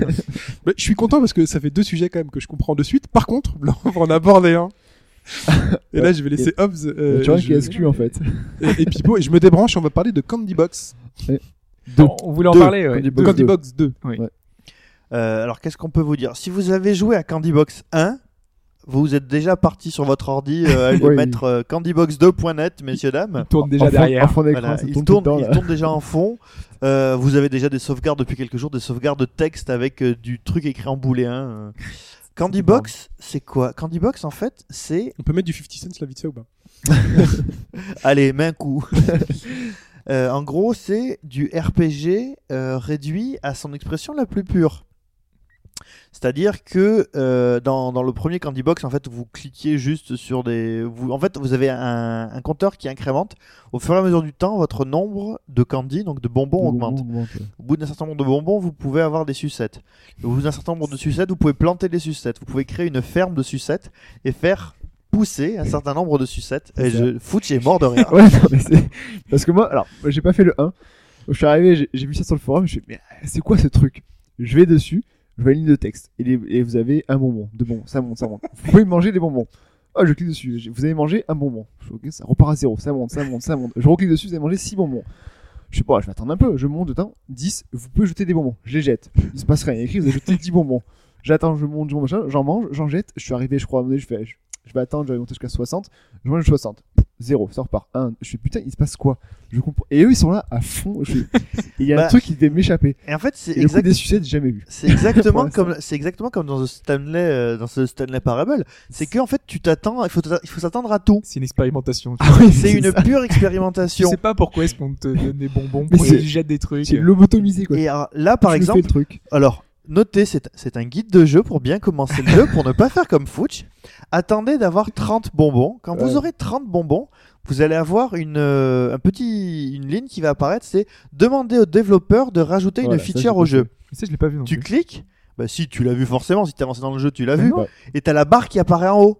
Mais moi, ça, ah, si, si, ah oui, d'accord. Non, non, Ça, j'ai euh, pas vu. Ok, oui. Chose continue. Et t'as la barre qui apparaît en haut. Et après, pour 5 bonbons à chaque fois, tu rajoutes euh, la possibilité de sauvegarder, la possibilité de configurer le jeu et la possibilité d'avoir une carte du monde. Ce qui n'était Et pas. enfin, la carte, te elle était dans le premier, Voilà. mais Ouais. c'est- c'est le- les autres, le reste, la sauvegarde, tout ça, les- Et c'était te pas. dire une carte du monde, qu'est-ce que c'est que que je tourne en rond quoi moi depuis euh, depuis trois jours. Je Et pas. voilà, et en fait, au fur et à mesure du temps, alors voilà, c'est un jeu qui joue euh, sur la curiosité et sur la patience. Voilà, il faut avoir beaucoup de patience. Bah, en gros, vous laissez votre navigateur en fond, vous gagnez des bonbons. Vous ça. faites autre chose entre à côté, Voilà, vous vous faites ce que bossez, vous vous, voulez, ouais. faites ce que vous voulez. quoi. Vous laissez ça en fond, vous gagnez plein de, plein de choses, et ensuite vous retournez sur votre jeu, et là, à ce moment-là, Tu manges tout, tu jettes tout?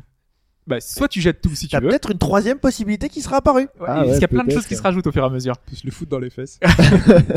Il y a peut-être la possibilité, C'est on n'est peut-être peut-être pas encore arrivé jusque là. Et c'est beaucoup moins bourrin que cookie machin. là. Ah oui, parce que Non, tu parce que cliques pas. là, il faut cliquer partout. Là, c'est pas ça. Moi, Voilà, ouais. Non, non, c'est vraiment discret là, justement. Et puis euh, tu, donc tu récupères tes bonbons et tout, et euh, tu débloques plein d'éléments en fait. Et après tu peux acheter une arme. Après tu peux te balader sur la carte. non mais vraiment. Oui, oui. T'as un inventaire. Tu peux acheter euh, Je- donc euh, un, un casque, un truc. euh, Tu peux aller te battre contre un troll, tu peux aller te battre, tu peux aller, C'est un vrai euh, RPG. tu peux aller chatouiller, les, chatouiller le pied d'un dragon. Ouais. Euh, Il y a des, voilà, c'est couillu. Euh, et le dragon est très gentil. Si tu parles gentiment avec le dragon, il est très gentil. Et en gros, euh, mais vous, vous le décrire, ce serait déjà vous le. Ouais, parce qu'on spoil un peu, ça, ouais. déjà. C'est voilà, c'est vraiment. Moi, juste le fait euh, d'avoir la petite ligne pour le développeur, ça va me débloquer un peu. c'est une, euh, c'est une Il expérience. faut attendre. C'est Voilà. c'est- c'est vraiment, c'est c'est un jeu sur le long terme. hein. Faut pas y jouer 10 minutes et se dire, ah non, c'est de la merde. Faut attendre. Ah non, j'ai- j'ai non, mais j'ai j'ai essayé, mais j'ai pas dit que c'était la merde. mais C'est Non, juste non, que je non. comprenais Non, pas. mais ouais, c'est voilà. normal. Non, Quand mais 10 minutes, tu comprends rien. C'est C'est normal. Vous lancez, c'est normal. ouais. Vous laissez Et- une heure en fond et puis après vous revenez dans une heure et vous commencez à jouer. Et en gros, là, là où tu vois qu'il y a quand même une, une belle réflexion de fond bah, sur, le, sur le genre RPG, c'est qu'en fonction des ressources que tu as, donc ils sont euh, les bonbons, les sucettes, les barres de chocolat, les pains au chocolat. Alors, Et déjà, pain au chocolat. le pain au chocolat, ouais. Ou la chocolatine. Ouais, Non, bah non, au Il y a- chocolat. Il y, aura peut-être la version euh, de la, la limited édition sud-ouest, mais là pour le moment, euh, c'est les pains au chocolat. en chocolat. Vous connaissez, j'ai, euh, j'ai- je travaille avec des personnes qui viennent de Bordeaux Mhm. et euh, qui disent non mais nous on dit chocolatine. Et en fait on a cherché sur le net, on a trouvé l'origine de chocolatine. Pourquoi? Ah ouais, non Parce qu'en fait c'est une région qui était annexée par les Anglais il y a très longtemps. Ouais. Et euh, les mecs ils disaient euh, bread with chocolate in ou chocolate in bread. Voilà ils disaient ça. Ils fait, I want chocolate in bread. Ah, donc, donc ça veut dire qu'on peut récuser leur appellation parce que ce sont des mauvais français. Tout à Voilà. fait. Voilà. Donc euh, chocolate in chocolatine. Voilà. Donc c'est pas au chocolat. Donc c'est Voilà, pas au chocolat, chocolat. pain au Merci. chocolat. Voilà. Et, euh, et en fait, voilà, c'est que à la différence, ce qu'on reproche souvent au RPG, euh, je vais aller très très vite, hein, c'est que euh, par exemple Marcus, bien connu euh, du grand public, déteste les RPG parce qu'il trouve que c'est lent et qu'il n'y a pas grand chose à faire souvent, quoi. Et là, c'est exactement l'inverse. C'est-à-dire que les interactions que tu peux avoir dans le jeu, elles sont parfaitement inattendues et tu peux en avoir des tonnes. Euh, par exemple, euh, à un moment, tu te retrouves, il y y a un puzzle. Tu discutes avec un cyclope et il te dit Mm, Oui, essaye de résoudre ce puzzle. Et là, tu te dis Comment ça marche ce truc? Et voilà, et tout est basé sur l'expérimentation. Tu cliques, t'essayes des Mais oui, trucs. puis euh, t'as des ouais, trucs débiles. hein. T'as une sorcière là qui te fait je te vends des choses. Tu cliques sur son chapeau, elle fait Ah non, moi c'est mon chapeau, il est trop bien, je le vends pas. C'est un milliard de, de Allez, allez, bonbons. je te le vends, mais pour un milliard. Un milliard, tu les auras jamais. Et donc là, toi, tu te bats pour Tu avoir ton milliard. J'aurais un milliard de bonbons. Et est-ce que, est-ce que tu t'es battu contre la Giant Teapot Alors je suis pas arrivé Est-ce là. que je peux le laisser tourner toute la journée et Oui. je reviens chez moi le soir et je fais tout Ouais. ce que j'ai à Mais faire bien sûr. Tu ouais. peux, c'est Attends, ça mais il y, a- il y a un système de, il y a un Oh, système de, sau- Il va faire ça. mais- il y a un système Parce de sauvegarde au début, c'est un écran blanc au début. En fait, avec- Oui, ça- avec une ligne. Voilà, c'est pour ça que tu, ils te disent, Et ouais, en il y plus, a c'est des gratuit, trolls Après, il y a et une tout. interface. Et c'est gratuit, Attends, tout, mais- c'est totalement ouais, gratuit. Il y a, il y a, il y a des scènes de, il y a des scènes de shmup dans le jeu. Vraiment, tu peux te baigner et il y a Ouais, les shmup. Oui, il y a vraiment un chemin. Tu Il peux y a- faire haut bas et tout. Il y a des, des, des donjons en première, en vue à la première personne. Il y a des donjons en vue à la première Ok, personne. non mais c'est bon, je vais les regarder. on, passe, on passe à la suite de l'actu parce que là c'est de l'actu, c'était pas un test. Euh, on parle donc des ex-dévelop- des ex-développeurs de Star Wars 1313 Ouais. qui ont formé un studio pour développer Super Roman Conquest. Ouais, avant quand tu perdais ton boulot, tu retrouvais un boulot dans un autre boîte AAA où tu faisais pas grand chose. Super Romance par rapport euh, au Rome, tout ça ou pas? Non? Parce que la Conquest, non, non. On te laissera seul. C'est Leonardo Edition, tout ça. Leonardo Edition, ouais. Non, là c'est un rapport avec les avec les Romains, avec nos amis romains, puisqu'en fait c'est un jeu euh, qui s'inspire euh, de Total War. Donc on est une vue un peu de dessus avec euh, les différentes provinces à conquérir. Et quand on passe en mode combat, au lieu d'avoir une super représentation 3D à la Total War, Magnifique. et ben là t'es en 2D, t'as des petits personnages en Pas le 2D même qui se tapent dessus. Mais c'est ça, c'est c'est un petit jeu indé qui est à financer sur Kickstarter et qui demande, il demande je crois c'est seulement 30 000 dollars, donc c'est Oh, pas énorme tout. pour Kickstarter. Ah, c'est Euh, très très peu même. Voilà, pour l'instant ils sont à moitié financés et c'était euh, pour dire que bah voilà, maintenant aujourd'hui quand on perd son boulot, on- notre but ultime c'est pas de re-rentrer dans l'industrie en reprenant euh, un poste dans un Ouais, c'est faire ce qu'on dans a une grosse boîte, c'est faire du jeu et donc euh, bah, on- tout le monde peut créer sa boîte. Et donc c'est ce qu'ils ont fait, ils ont créé leur petite structure, ils ont ils se sont lancés là-dedans. Le rêve américain. Ils auraient dû venir en France, ils auraient été défiscalisés. Et, et donc voilà, bah, c'est intéressant de voir justement ces, ces expériences-là de personnes qui se qui Non, sont- C'est intéressant ce que tu dis parce qu'en France, euh, justement, ils ont encadré euh, le financement Oui. euh, communautaire. Exact, ouais, il y a eu un problème avec ça. ouais. et par contre, justement, en France, c'est quelque chose qui est très limité puisque les montants que tu peux récolter sont super limités. Ouais. C'est c'est 50 000 euros. Attends, ou- et tu veux savoir un truc J'ai j'ai découvert récemment, parce que c'est un truc sur lequel je me suis penché, mais je vous parlerai de ça dans, dans très longtemps. Euh, pour pouvoir avoir la défiscalisation euh, quand tu veux faire un jeu vidéo, il te faut un budget minimum de 150 000 euros. C'est énorme. Ouais, c'est bizarre quand même parce qu'il y a certains budgets qui ont été euh, comme ça euh, euh, financés par l'État français et qui sont des tout petits budgets. Je pense à notamment à un jeu Neo Geo euh, où tu devais jouer avec euh, je sais plus quel un animal, euh, un truc totalement. Ouais, mais il y a- il y, a deux barré. organismes en fait. Il y a deux- je crois qu'il y a deux organismes qui, justement, c'est ça qu'ils voulaient fusionner. C'est qu'il y en a un qui. euh, Le, le CNC, il faut Voilà. minimum 150 c'est 000 euros. il y en a un deuxième, et en Il y a gros. un deuxième. Il y en a un deuxième où en gros t'as- ils, ils font pour les petits budgets, mais t'as le, le système qu'il faut qu'il n'y ait pas de, de, de trucs trop violents. Il y a, il y a un système de, de critères qui en Ouais, ça gros a. Oui, Je crois que t'as 50 critères, il en faut la as- moitié. T'en as Il faut- 64 voilà. sur il le faut, CNC. il faut au moins la moitié qui, qui soit pris dedans, mais en gros il y en a où c'est pour les plus petits budgets, donc c'est sûrement ça qui s'est passé dedans. Et là ils veulent fusionner les deux parce que c'est illogique d'avoir Bah oui. 150 000 euros euh, au minimum pour un petit budget indé. Je sais pas si vous vous rendez compte, 150 C'est 000 euros, c'est hein. monstrueux quoi. Ça fait un million de francs quand même. Hein. Mm. C'est dans les mal. c'est très bien expliqué dans, la, dans le dossier d'un député, euh, Oui. d'un sénateur, Oui, sur le jeu vidéo, euh, mais d'ailleurs qui est passé à, Qui est à à Silence en en en intéressant, et, et que je vous conseille parce qu'il est franchement super Oui, parce intéressant. que enfin le mec, euh, tu te dis ça va être un podcast un peu ennuyeux, et en Non. fait le mec est super calé, il, Il est, est- super intéressant Ouais. quand il raconte. euh, Il est calé dans le domaine mais pas en Oui. jeu vidéo. Non, pas en jeu vidéo, mais il est- en jeu vidéo. mais il est calé dans l'économie du jeu vidéo, Voilà. dans le domaine, il s'est très bien connaît quand renseigné. même suffit pour un mec, pour un sénateur. Oui, t'as pas l'air. il est quand même. Il a pas l'air euh, déconnecté de la voilà, réalité ouais. quoi. Non, non, c'est vraiment très intéressant. On passe à la suite, on va parler toujours d'indépendance, avec l'IGF 2014, euh, avec euh, bah, plus de monde. Bah, euh, c'est un peu voilà, c'est la tendance. C'est chaque année on a de plus en plus de monde. C'est pas juste euh, parce que on a des salons qui sont hein, de moins en moins fréquentés, on a plein de choses comme ça. Et là, euh, l'indé continue à grossir entre guillemets. Là cette année, il y a eu 504. euh, non, l'an dernier il y avait 589 personnes, enfin dossiers qui avaient été présentés. Donc cette année on en a 656. Euh, et dans le lot, c'est vraiment pas que des petits jeux. Il y a beaucoup de jeux qu'on connaît déjà. Il y a le nouveau Amnesia. Euh, on a euh, Badland qui était sorti sur iOS qui était très sympa. Device 6 dont j'ai parlé tout à l'heure de Simogo. Euh, on a Don't Starve que sur le forum beaucoup Ouais, de monde euh, joue en. JS est à fond dessus en ce moment. C'est ça. Paper Please dont on n'a pas parlé mais qui est excellent. Euh, Rogue Legacy, moi j'en avais fait. Voilà, Ouais. C'est ça, mon en gros, truc. les indés maintenant ils sont euh, limite, il y avoir un- bientôt les indés des indés. Enfin, c'est c'est quand même des gros jeux. Enfin, des, Ouais, c'est des gros jeux, c'est des jeux qui ont eu du succès. Voilà, Après, ça. ça reste pas des gros, c'est pas non plus des. c'est pas des- triple A, c'est sûr, mais non, euh, c'est ça- des petits budgets dans tous les cas quoi. Ouais, bon. En fait, ce sont des jeux surtout qui, au-delà de l'aspect graphique où on les reconnaît, qui sont 2D, où il y a peu de moyens et tout, c'est aussi des jeux justement qui inventent des concepts et qui réinventent des jeux avec des règles. Mhm. C'est-à-dire que c'est on- aujourd'hui on a souvent des jeux, bah, les AAA, ça va être un monde ouvert avec un machin, tu vas tuer ceci, tu vas ce- ou alors des, des, des RPG, voilà. Les formules, Ouais. on, les, on les connaît. Nouveau gameplay sans HD. Et c'est souvent qu'avec les jeux indés, finalement, les mecs se sont dit, bah, on, on pose sur la table et on va écrire un jeu avec des règles et on, un veut, principe. voilà, on veut une idée de gameplay. Voilà, quoi. Voilà, on veut un gameplay. Pour vraiment- sortir du lot. C'est surtout ça qui est intéressant. Ouais. C'est- voilà. Parce que justement, ouais, je, je, je repense à ça. Du coup, Ouais. j'avais écouté euh, un autre podcast qui est Hotline Gia- Gianni, euh, Oui. qui est euh, plutôt sympa sur radio radio01.net, on va y arriver, euh, où il y avait un auditeur qui expliquait que euh, Kickstarter, c'était pour revoir toujours la même chose en fait. Euh, en fait, il expliquait que justement, quand on finance un jeu sur Kickstarter, en gros, le- ceux qui ont le plus de succès, c'est toujours les mêmes, c'est des anciennes gloires, Ouais. c'est des projets un petit peu, euh, enfin, en, gros, les joueurs veulent la même chose. Ils veulent des suites. toujours Il y a la- beaucoup de suites. Il y a beaucoup de suites, ouais, sur Kickstarter. mais en fait, les suites, c'est surtout sur les gros budgets, c'est surtout les, les énormes budgets.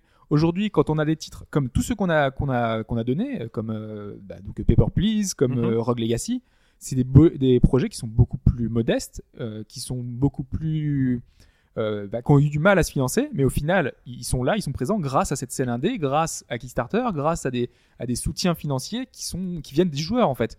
Sans ce soutien-là, eh ben, ils n'existeraient pas. Et font il y a parier sur le jeu, quoi. Bien voilà. sûr. Mais en fait, il- le, le- le gros de la production qui effectivement reste des suites, bah, il cache un peu la forêt de, de tout le reste. Malgré tout, il y a une énorme scène indépendante qui reste là avec des idées vraiment euh, nouvelles et qui est bienvenue. Enfin, aujourd'hui. Bah, qui amène de la fraîcheur sur le. Même ça, le ça amène des choses. Vous savez, quand ils mettent des, des stretch goals, que soit des, rajouter des, des nouvelles Mm. features, souvent ça pourrait aller un peu plus loin. quoi.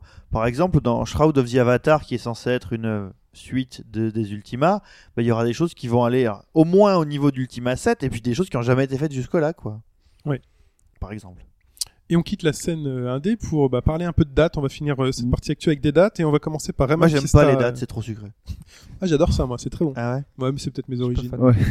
Euh, Rayman Fiesta Run, la suite de Rayman Jungle Run, euh, qui sortira donc le 7 novembre. Ouais. Et ça fait plaisir parce que c'était un super jeu. Ouais, c'était super bien. Sur iOS, Android et Windows 8. Parce que je dis Windows 8 parce qu'il n'y a pas Windows Phone pour l'instant non plus. Euh, Windows 8 parce qu'il n'y a Ah pas. Windows Phone. Oui, Là, tu Windows 8, perdu. tu pourras jouer sur, euh, sur ton PC. Mm. Fait, D'accord. tu sais, il y a des mini Ah, applications. Mm. Et, tu pourras- et Mais donc pas sur sur ta tablette aussi, mais pas sur ton téléphone. Mais pas Windows Phone 8 parce Voilà. que c'est d'accord. Il C'est compliqué. Hein. Ils ont essayé de faire les trucs euh, voilà, un peu en fait, uniformisés, au mais en fait, je me suis dit, ils disent et sur Windows. Donc tu dis sur Windows Phone. Bah mais oui. non, même pas. parce que c'est un jeu de téléphone. C'est n'importe quoi. Bon, c'est bon. Par contre, c'est bien que les trois plateformes quand même étaient servies euh, en même En temps, même entre temps. guillemets, Ça, sur bien, Android, parce que la première fois, c'était pas le cas. Bon, on Ouais. espérera déjà que sur Android, il y a les mêmes features que sur iOS, Oui, parce que la Parce dernière qu'il n'y avait fois, pas le online. C'était pas. ouais. C'était pourri ça. c'est un peu dommage. Euh, le DLC de Bioshock Infinite, euh, le 12 novembre, qui s'appelle je sais plus comment. Buriolati, non? Ouais, Ouais, voilà. Euh, ensuite, on Euh, juste ouais, sur le DLC, quand même, il fait comme 14,99€. Sauf Pour- si t'as pris le Session Pass. c'est ça. Que donc, vaut mieux prendre le Season Pass qui est à 19,80€. 18,99 je crois. Sur PC, c'est 19. Parce que j'ai j'ai Oui, vérifié 19 justement euros. parce que je voulais Ouais. savoir sur Steam. Tu prends à l'acheter. 19 pour prendre les autres DLC d'après? Voilà. Il y a 19 3 euros, DLC oui. à 19. Ouais. Ou Sinon, tu prends un DLC à 14 à 14,90€. Bon, ouais. Bon, bah, du coup, ça t'encourage, enfin, t'encourage, ça t'incite à prendre le, le gros truc, quoi. Ça se trouve, après, ils annulent les deux. C'est ça et quoi. du coup, t'as payé 19 pour un truc qui normalement c'est t'es pas, c'est que 14. t'es pas sûr que le, le, y ait pas une scission au niveau de l'équipe de En plus, le développement. DLC, pour- il dure que 1h30, a priori, d'après Ouais, c'est Polygon. cher. Ah oui, donc, euh, c'est méga cher. cher. ouais. Donc attendez, euh, attendez, l'édition Game of the Year, Game of the Year et tout. comme toujours. Sait pas en quelle année elle sortira, mais. euh, Oh, l'année prochaine, fin 2014, vous aurez euh, l'édition Game of the Year. Comme Skyrim. Euh, Proteus sur Vita et PS3 le 29 octobre. J'en avais parlé euh, dans un des podcasts. Tout à fait, il y a assez longtemps. J'essaie de me remémorer. C'est mais un je jeu musical. C'est ça, en fait, t'es sur une île générée aléatoirement, et en fait, euh, avec les différents environnements, les différentes choses qui sont là autour de toi, les arbres et tout, plus tu t'approches de certains éléments, et il y a des sons qui se, qui C'est se mettent assez à barré d'ailleurs, ça avait l'air. Oui, c'est complètement barré. Ouais. Et c'est plus une expérience, c'est plus une expérience qu'un jeu. Autant The Stanley Parable, on a derrière un vrai, des vraies mécaniques de jeu Mhm. finalement, même s'il n'y a pas grand chose à faire. Autant là, c'est juste pour le son. C'est vraiment une expérience sonore et visuelle parce que c'est très beau aussi. Et je vous le conseille fortement. Donc ça sort sur euh, PS3 et Vita le 29 octobre. C'est cross-buy. Ah, super. Donc du coup, c'est plutôt pas mal. Putain, ça devrait être la norme, ça maintenant. Quand t'as un jeu qui sort euh, Sur les, les plateformes, deux, d'ailleurs, ça devrait, être- ça devrait être Sur la norme. Xbox, c'est tout cross-buy. Bah non, de par exemple, si, Non, mais Windows au- Phone. Il y avait eu Ah, ce problème-là. euh, C'était pour un jeu, un plateforme, un, Mon troll un jeu de puzzle. Et voilà, et on- il y avait les deux. Il fallait acheter les deux. Sur Dragon's Ah Crown, oui. dont on va parler là, j'aurais adoré qu'il fasse du cross-buy. Je sais que je vais jouer à ce jeu, je suis encore à me demander sur quelle plateforme. C'est devenu crossplay par contre. Ouais, C'est- crossplay, ouais. Mais c'est affreux de se dire, alors qu'est-ce que le choix que tu fais? Est-ce que tu joues sur ta console portable ou ou sur ta PS3 alors que finalement, euh, bon, il serait très content que tu joues tout court et sur les deux, peu importe. De toute manière, c'est la même chose. Euh, on continue avec Battle Worlds Chronos. Et la Chine se dit qu'est-ce que c'est Le 4 novembre, je sais pas du tout ce que Je, c'est. je Déjà, lis quelque chose. je, je- je Déjà, il a lu, fait j'ai bien lu. Non, je dis rien. euh, Voilà, Battle- Euh, je ça- lis. C'est un jeu PC et Mon Mac job. et Linux. Euh, c'est un Advance Wars like. Donc pour Ah, ceux qui super. aiment Advance Wars, c'est euh, c'est tout à fait adapté. Euh, donc on a pareil, on a des tanks avec des couleurs euh, rouge et, et bleu qui s'affrontent. PC, PC Mac, t'as dit? PC, Mac, Linux. D'accord. Donc euh, a priori PC, quoi, ça pourra te revenir. Donc ordinateur. voilà, c'est sur ordinateur. Steam. Ouais, ça, euh, et, et en fait, euh, ça avait été financé sur Kickstarter, ça avait été un énorme succès, ils avaient obtenu le double de ce qu'ils avaient demandé. Et je pense que voilà, c'est pas courant, donc vous pouvez vous y intéresser, surtout si vous aimez Advance Wars, qui est pas un jeu qui aura eu beaucoup de suites. On- Aujourd'hui, on attend toujours un, une- coup, clair. chose. 3DS, ouais. Du coup, ils ont dû Ouais. faire un super jeu parce qu'ils ont eu le double de ce qu'ils voulaient. Ou alors se partir en vacances pendant quelques temps. Et... Non, ils ont rajouté pas mal de petits trucs. euh, là, ils sont en train de, ils sont en pleine bêta. D'ailleurs, si vous pré... enfin, si vous précommandez le jeu, vous pouvez jouer à la bêta actuellement. Ah, d'accord, c'est cool. plutôt sympa. Après, visuellement, enfin, c'est assez proche d'Advance Wars, mais c'est beaucoup plus réaliste dans la forme quand même. C'est pas juste Des vrais militaires méchants. un peu joués. Il y a un petit style quand même particulier, mais c'est très sympa. Ça me fait chier, moi, de jouer à des copies. J'espère qu'ils vont, mais j'aime C'est pas ça- qu'une copie quand même. Hein. C'est a- a Il y un peu de plus. Mais c'est le, c'est le principe qui est là, c'est pour comparer, tu vois. C'est pas D'accord. qu'un Advance Wars. Moi, j'aimais bien Advance Wars, dans l'esprit aussi, dans le, dans le pixel, dans, Ouais. le, dans, le- dans les généraux qui étaient disponibles, tout ça. ah, sur 3DS, ça pourrait être sympa, des Mais petits ouais. combats. Mm. Avec un système où tu pourrais avoir tes propres euh, éléments à toi, un peu à la Pokémon, tu vois. Un truc qui te permet d'être un peu unique quand tu vas affronter Et tes après, potes en en Street online. Pass, tu peux faire des batailles. Oh, ce serait tellement fort. Tu récupères les armées des mecs en Street Pass et Ouais, tu, comme- tu, tu comme les affrontes. Tout, quoi. ouais. Mais comme dans Fire Emblem. C'est ça. Exactement. Comment Fire Emblem Ouais, faut que je joue à Fire Emblem alors. Eh oui. Bah oui. Ouais, ouais, bon. Euh, on continue avec I- Ikaruga sur Steam. On pensait avoir une date bientôt, et en fait, fait, euh, non. non. Alors, ce ce qui passe pour l'anecdote, c'est qu'ils ont réussi, ils ont, ils devaient remplir le formulaire de, de Steam, qui est qu'en anglais, donc le studio Treasure et lui euh, japonais. Ils ont eu beaucoup de mal à tout comprendre. Ils ont dit, on a enfin compris tout le système et on va pouvoir sortir une date prochainement. C'est ça en fait. Bravo les gars. Non mais ça se voit, c'est- symptomatique des Japonais qui ont vraiment du mal. La barrière de la langue, c'est c'est horrible pour eux, quoi. Ça a été très très long. mais il y a eu des histoires sur des consoles ou des kits de développement, de machin, où les mecs, il fallait déjà qu'ils comprennent l'anglais pour savoir comment les moteurs de 3D fonctionnaient et tout. J'aimerais bien lire le Gros truc, problème. le truc pour voir ce que c'est, parce que si c'est. Apparemment, là, il y aura un vrai report de plusieurs semaines. Ouais, à cause de ça. Peut-être plusieurs mois. Rien qu'à cause de paperasse à remplir pour, pour Steam. c'est qu'on n'est pas les plus nuls en langue. A- non. Et en plus, on s'était étonné euh, que Steam, il n'y avait pas plus de jeux japonais, mais on comprend pourquoi. Bah, C'est pour ça. Mais alors, décharge du japonais, c'est quand même beaucoup plus euh, éloigné de l'anglais que. Ouais, bon, euh, ils, que le français de l'anglais. Oh, c'est sûr que ça sur Steam. Ouais, non, c'est bon, laisse tomber, il faut lire en anglais. Suivant, allez. Ah, c'est vrai. Euh, on a la date ou pas pour 3D World? Euh, c'est- je n'ai pas la date là, comme ça. C'est De Noël Mario ou pas Ouais. ouais, Mario, c'est le 22 novembre. 22 novembre. 22 novembre Ouais. Oh là là. Le jour de. Il me semble qu'il y a un truc qui sort ce jour-là. Jour de la sortie de la PS4, c'est Non, ça de la Xbox. De la One. Xbox One. le truc, je ferai la queue, je ferai la queue Micromania. Vous voulez la... Non, non, je voudrais une Wii U, s'il vous plaît, avec Merci. 3D World. Merci. Bah, faudrait Ouais, faire un il- truc- pas 3D mal. World, faudrait faire un truc, euh, une petite soirée 3D World d'ailleurs. Parce que ça, ça a l'air fandard quand même à 4. Alors, on... Bon, on finit sur cette partie actu Ouais. Ouais. Très bien, et on passe à Dragon's Crown. Thank you.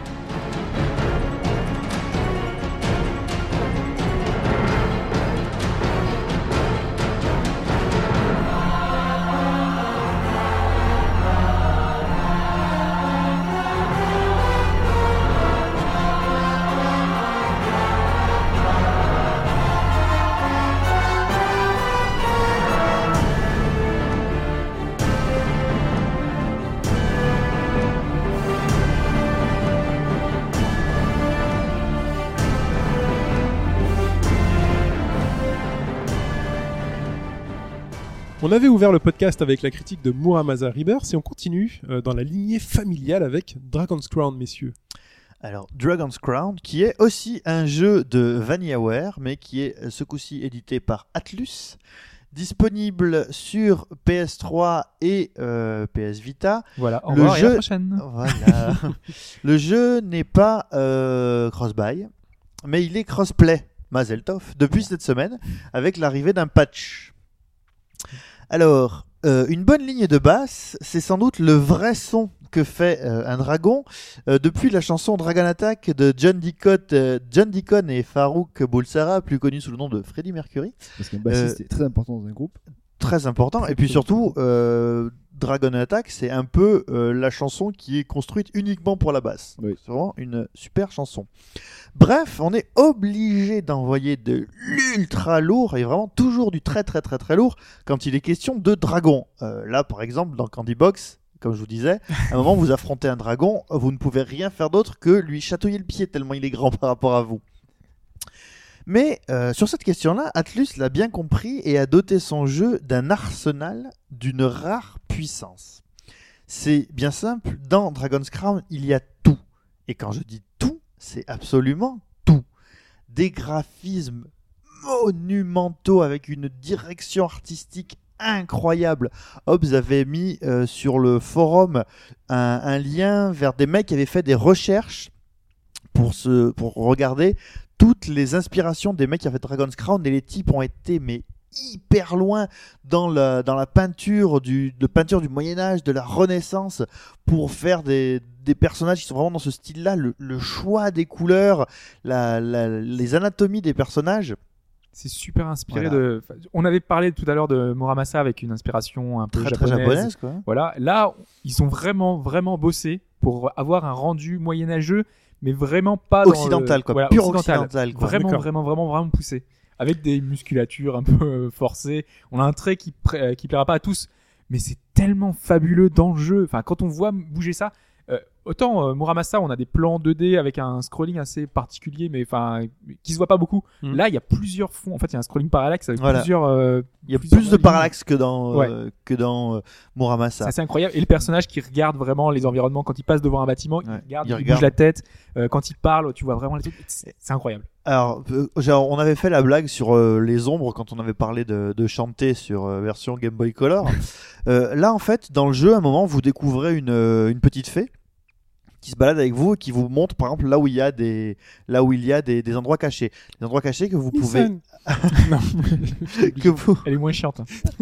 que vous pouvez euh, atteindre en touchant, parce que là, pour le jeu, est pour le coup, le jeu est tactile, donc vous pouvez euh, les endroits cachés sur Vita, Mhm. vous pouvez directement appuyer dessus, quoi. Et puis c'est vachement plus pratique pour faire de la magie runique. Carrément. Parce que sur, sur, euh, sur PS3, ça doit être horrible de devoir utiliser le stick droit pour aller cliquer sur les runes. Enfin bon, bref, je vous en reparlerai un peu plus tard. Et euh, à un moment, tu passes dans un endroit où tu as de l'eau à, à mi-taille. Et là, je vois un, un petit truc dans, le- dans l'eau. Je me dis, c'est quoi, c'est un ennemi? Et en fait, je m'étais pas aperçu que c'était le reflet de ma petite fée. Ah. Donc euh, voilà, ils ont vraiment euh, voilà et le reflet est hyper bien fait donc avec l'effet d'eau et tout, les couleurs qui sont bien rendues, fait vraiment euh, Sincèrement, pour moi, c'est enfin artistiquement le jeu le plus réussi qui est sorti cette année. Il Tu vois, y a, y a rien des- de plus beau. Moi, j'avais vraiment des rien. doutes sur la direction artistique. Alors, Justement, j'y viens. Donc, c'est une, une direction artistique qui est vraiment ultra léchée. Et comme toutes les directions arti- artistiques ultra léchées et donc ultra euh, réfléchies, on peut purement et simplement détester. Purement et simplement détester parce que tu as des héros, des héros qui sont absurdement musculeux. Par exemple, quand tu joues le fighter, son, son tronc fait environ 25 fois la taille de ses jambes. Il fait euh, 2m72 de haut, euh, euh, enfin 2 mètres de large. Enfin, Oui, ils sont en losange. Voilà. Johnny C'est Bravo, quoi. un peu. Voilà, c'est ça, ouais. c'est vraiment un monstre. Euh, bah, après, vous avez des belles à sauver qui, elles, pour le coup, sont éhontément éthérées. Euh, donc, euh, Avec la poitrine en avant. avec la poitrine en avant, tout très est très. habillé. euh, Le truc avec les vampires, enfin, ouais. c'est fabuleux quoi. Ah oui, oui, avec les... ah bah oui, le- les niveaux avec les vampires, avec les, les jeunes filles qui ouais, qui sont sont. en euh, petite nuisette euh, en petite à sauver. que tu dois sauver. chouette. Euh, et le, enfin, le, le premier choc pour moi, c'était quand tu dois aller chez la, la marchande de- d'objets magiques. Ah oui. Euh, donc t'es là, donc on t'explique qu'il faut que tu ailles vers cette dame-là. Et là, en fait, t'as un, un ultra gros plan en légère contre-plongée sur la poitrine monstrueuse de la, la meuf en question. Et en plus, le personnage respire. Oui. Et euh, donc en fait, en gros, voilà, comme elle a des- une tenue très très suggestive avec différents voiles, bah, t'as les t'as, t'as les voiles qui, qui cachent, euh, enfin, qui cachent tout ce qu'ils veulent montrer en fait, quoi. Et, euh, et puis de temps en temps, euh, quand tu traînes un peu dans, dans le... Parce qu'en fait là c'est un écran fixe avec la jeune fille qui, qui respire et tu choisis donc euh, vendre, acheter, euh, faire euh, apprécier des, des loots que tu as récupérés. Elle te fait des petits clins d'œil de temps en temps. Des trucs comme ça. Enfin, donc on a ces... Chine est subjugué, il achète le jeu tout de suite. C'est Il belle, est en à- train de sortir sa vita. c'est belle, euh, vraiment éhonté. Après, quand vous jouez votre, quand vous, vous pouvez jouer personnage féminin, vous pouvez jouer trois personnages féminins qui sont euh, l'Amazone, donc qui a un cul complètement, euh, des cuisses énormes. Chun-Li à côté, euh, Chun-Li à côté, elle a pas mangé, hein, elle est proana, C'est Chun-Li. clair. Euh, après, vous avez la, la sorcière là qui, quand elle court, a les, les seins qui se baladent de, de haut en bas. Enfin, c'est vraiment euh, ultra exagéré. Ouais, mon elfe, elle est tranquille. Elle, Voilà. elle a rien, elle est avec sa, sa petite capuche et tout. euh, L'elfe de, ce côté, Bois, ouais. l'elfe de ce Nickel. côté-là, voilà. Donc des poitrines généreuses, des monstres, des monstres hargneux, des monstres hyper hargneux.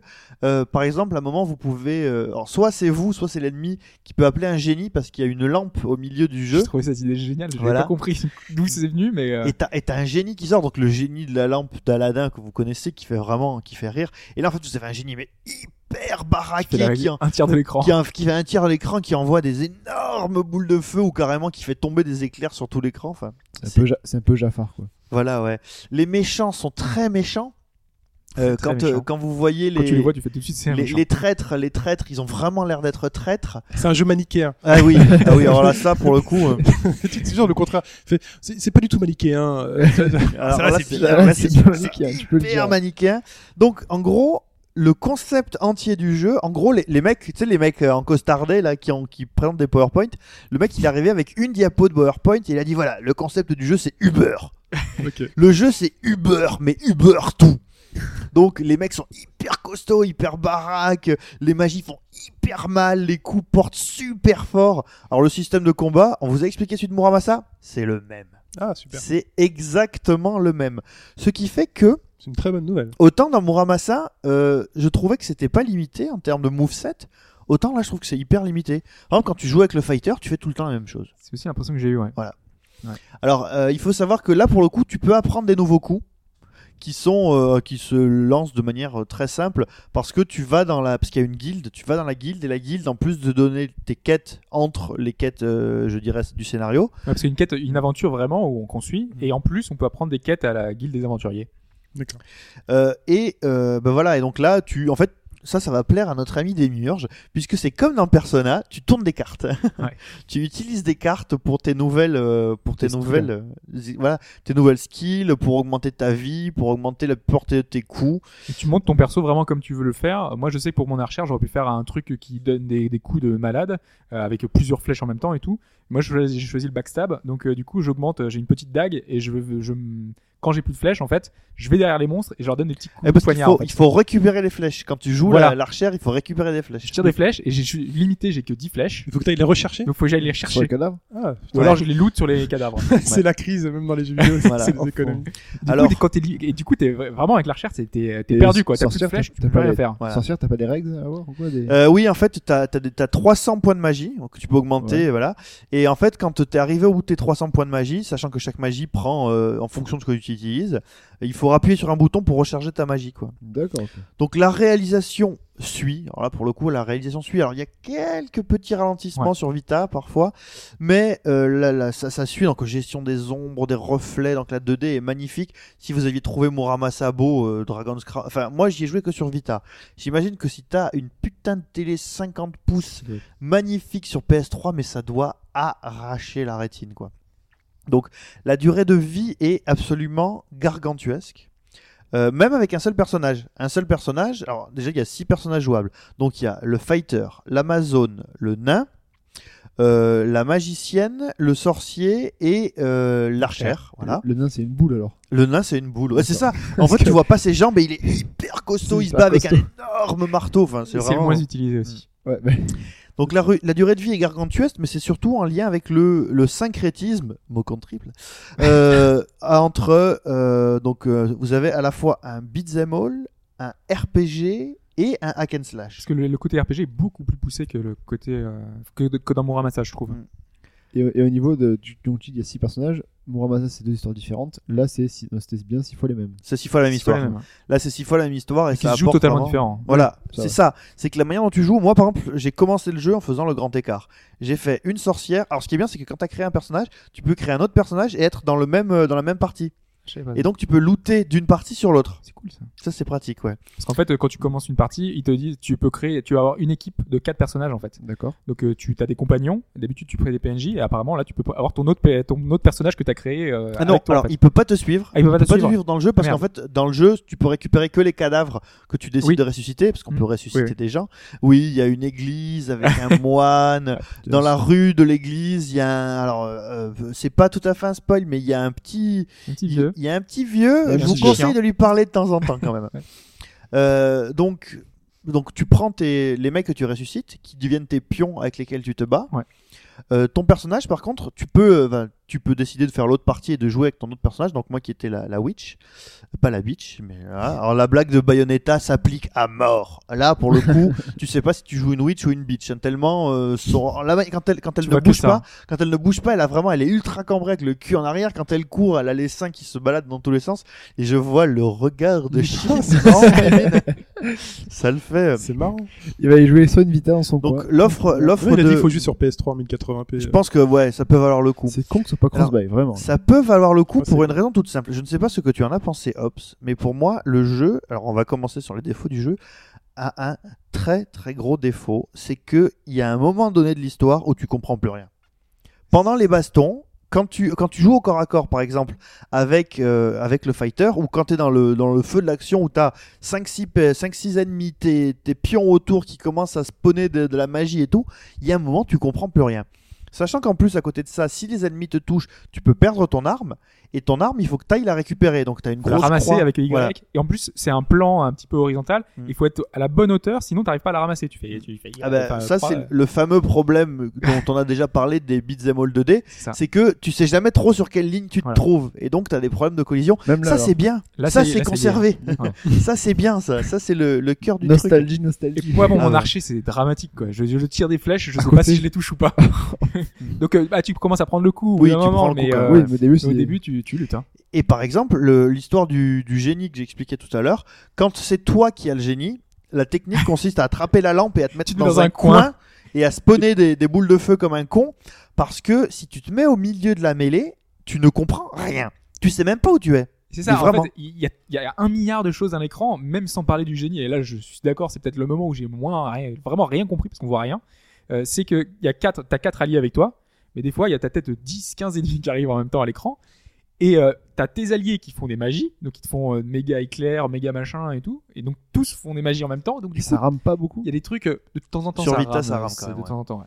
Parce que là. Mais euh, du coup, l'écran c'est super fouillé et tu vois rien, tu sais plus ce que tu fais. Alors moi avec mon archer, en plus, moi je suis toujours, tout le temps en train de bouger dans tous les sens, faire des, des, des saltos en arrière et avant. Donc du coup, bah, je vois encore moins ce qui se passe. Je suis où là? Je suis. Franchement, tu, des fois tu comprends rien quoi. Et alors, euh, et c'est- en fait, c'est ça qui est marrant. Alors, pour la petite histoire, j'ai eu les jeux exactement le même jour que Pokémon X. J'ai pris X, moi j'ai pas pris Y, monsieur. Vrai. Et euh, je me suis dit, j'attaque pas tout de suite Pokémon parce que quand j'aurai attaqué Pokémon, je jouerai à rien d'autre. Là, je t'ai plein sur Twitter. Euh, mais tous mes copains ils vont être devant moi. Voilà, c'est vrai. Euh, donc je vais attaquer Dragon's Crown. J'ai commencé Dragon's Crown, j'étais ah putain, c'est bien, c'est bien, c'est bien, c'est bien une fois, c'est bien deux fois, c'est bien trois fois. Et en fait, je faisais que des petites parties de 20 minutes dans le métro ou vraiment en changement de truc. Et j'ai dit putain, c'est bien, c'est bien.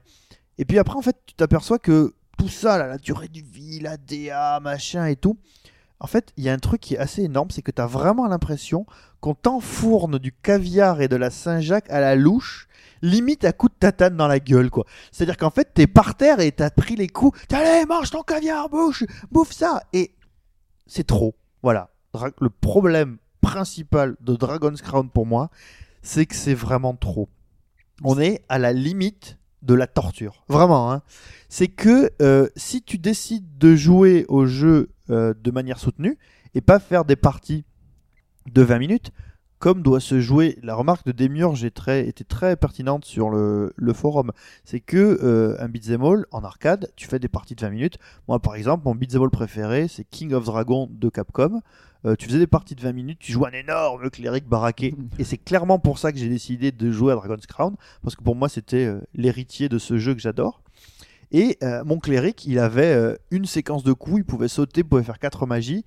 Et puis voilà, euh, c'était un jeu d'arcade, tu perdais ta pièce de 5 balles ou de 10 balles, t'en remettais, tu dépensais une fortune, et puis t'arrivais au bout du jeu, tu t'es aperçu que t'avais dépensé, je sais pas, allez, on va dire 50 balles, t'avais joué une heure, t'avais fini le jeu, c'était bien, en plus t'avais joué avec tes copains à 3, Mhm. enfin à 2 ou à 4, j'ai jamais joué sur des bornes à 4.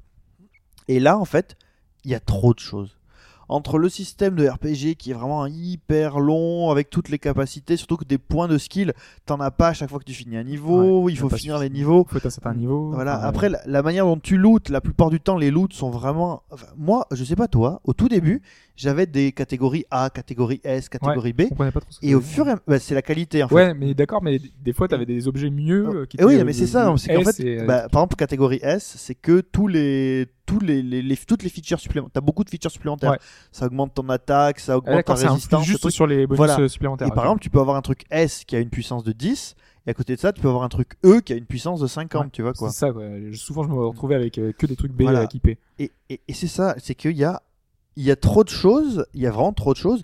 Et le fait en fait que tu puisses refaire les niveaux, euh, ou du coup que tu les refasses euh, bah, juste On pour. t'incite vraiment à les refaire on parce que en fait, euh, une fois qu'on a fait la mission principale, on a fait l'aventure, Mhm. euh, quand tu retournes à la guilde des aventuriers, ils vont te dire il faut que tu refasses le niveau, mais avec euh, une certaine idée en tête, avec un petit truc en- à faire en particulier. Mm. Par exemple, ramasser les champignons, ça va être tuer le.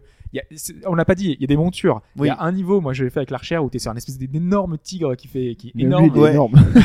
Tout est lui, énorme. il est énorme. Et donc tu dois faire le niveau en tuant 10, euh, 10 monstres avec ton tigre. Et il y a un Donc, niveau où, t'as un- où tu dois monter sur un basilic, Ouais. Golden Axe si tu nous C'est regardes. ça, c'est exactement Voilà. c'est Golden Axe pour moi. c'est- J'ai retrouvé ça. C'est le même esprit. On a les mêmes guerriers, le côté moyenâgeux avec des montures. C'est fantastique. Moi, j'avais trouvé ça euh, vraiment super tu, craches du feu. Alors, et voilà, et tout ça c'est bien, mais mais voilà, il y en a trop. C'est ça le problème, c'est qu'il y en a vraiment trop. Si tu décides, moi je sais que quand je fais une partie qui dépasse 20 minutes, j'en ai marre.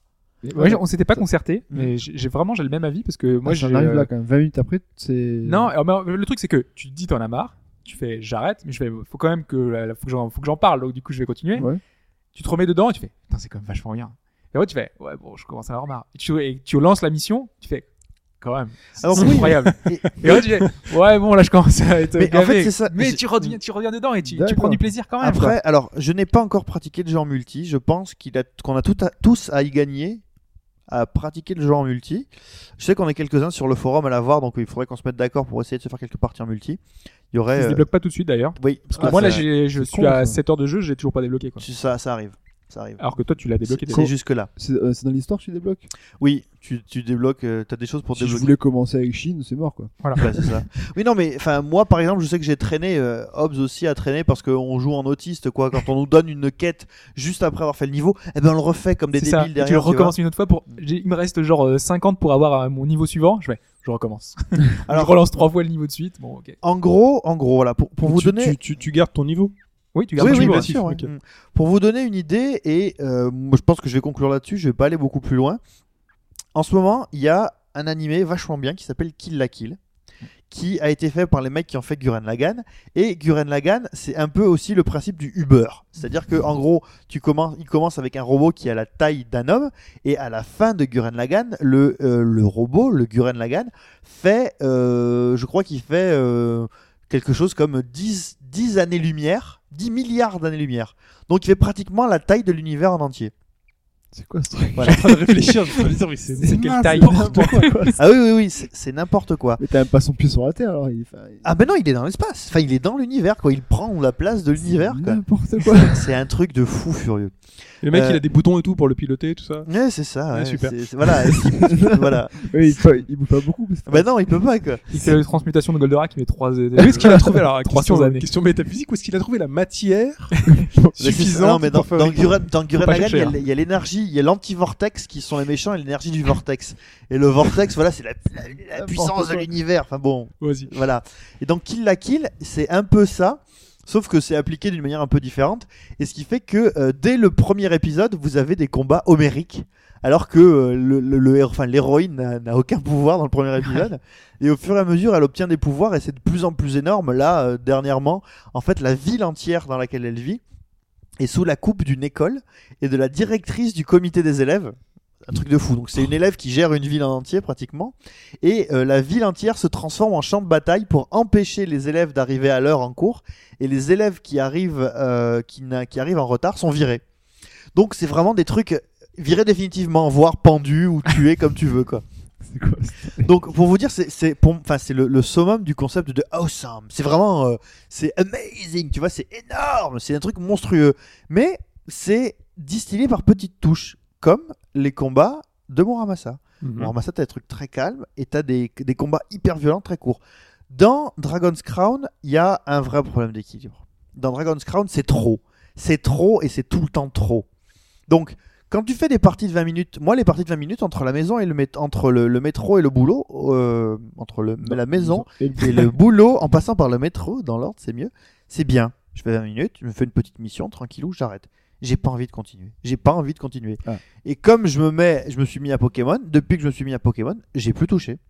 Parce que euh, ces, ces, ces 20, ces 20 minutes-là, elles sont déjà répétitives, Mhm. d'une certaine manière, parce que tu t'aperçois que les, euh, t'as pas de possibilité de comboiser de manière aussi classe que dans Muramasa.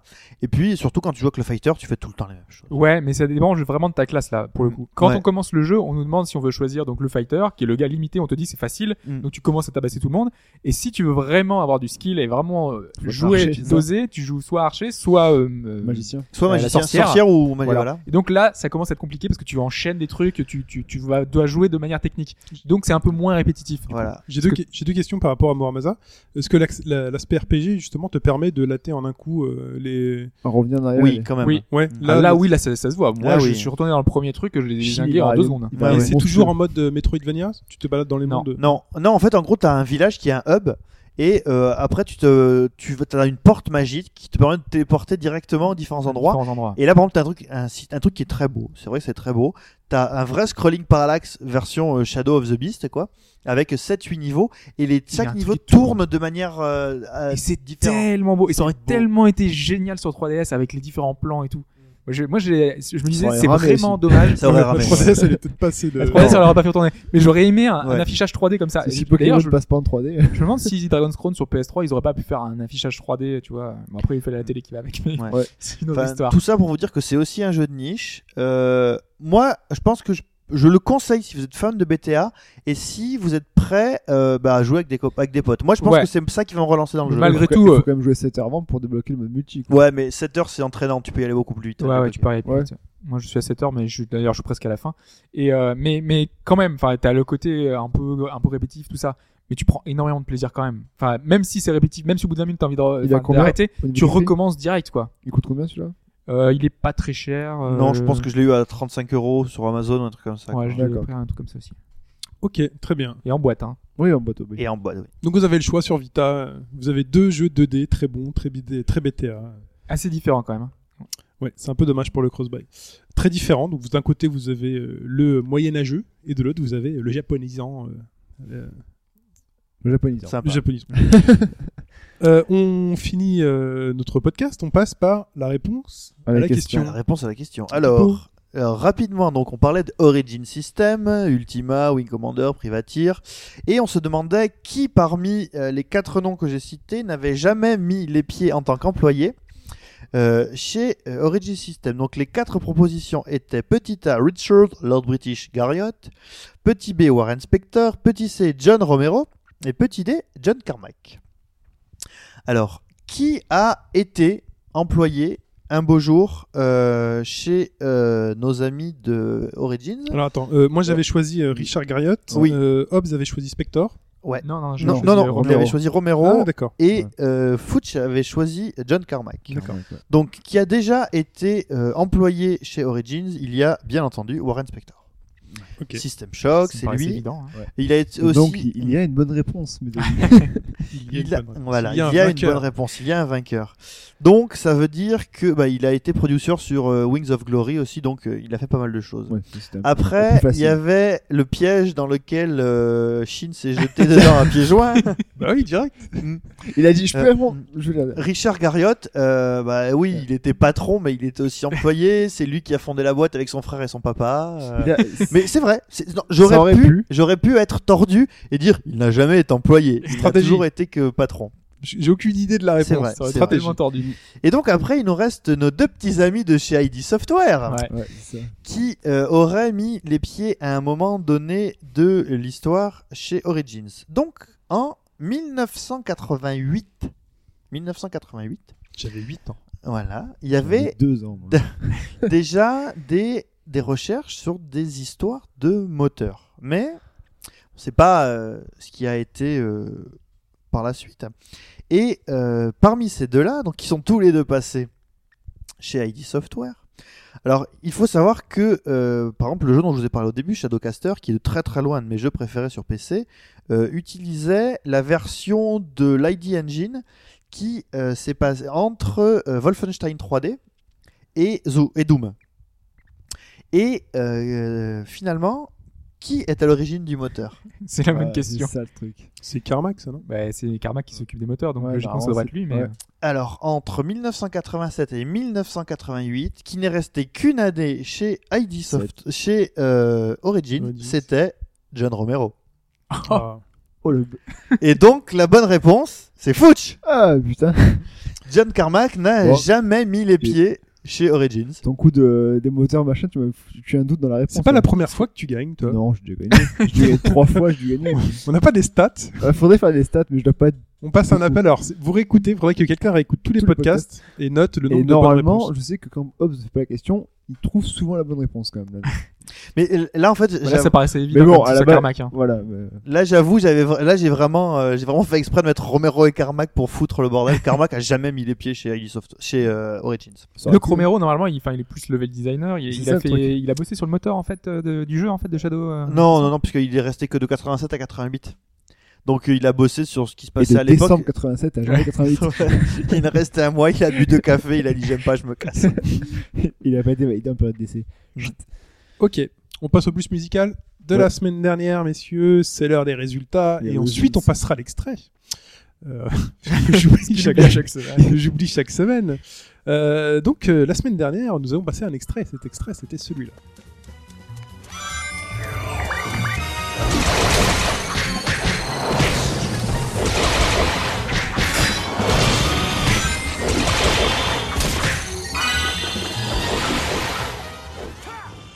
Y a-t-il eu des mauvaises réponses? Parce que c'est ce que tu voulais Oui, Ouais. je voulais qu'il y ait des mauvaises réponses. Et oui, il y a eu une mauvaise Ah, réponse. Bravo. Donc déjà, on a eu moins de réponses que d'habitude. On a eu 5 réponses.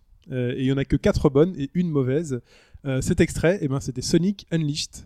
euh, le fameux Sonic avec Loup-garou. Loup-garou, euh, Il a sorti Avec- ça de nulle part. Ouais, euh, Sonic. Avec les loups-garous là, avec le truc. fait le truc là. Le truc là, Sonic- loup-garou là. putain, mais- C'est non bon. mais j'y avais joué. euh, la partie, alors on va parler de ce jeu rapidement. L'appareil Sonic est, est bien foutu. Et la bonne. partie Sonic est, est- est bien, elle est même très bien puisque euh, Mm. ça joue euh, sur la 2D, sur la 3D, euh, ça de loin, de bien le- la partie Sonic. Ouais, c'est mais- aussi une partie Sonic en vrai. Ouais, mais le Ouais, non, non, partie non, non, non, non, Sonic Garou. Non, non, non. Il y a une partie Sonic telle qu'on le connaît où il court. le hérisson il- quoi. Euh, tel qu'on le connaît en 3D.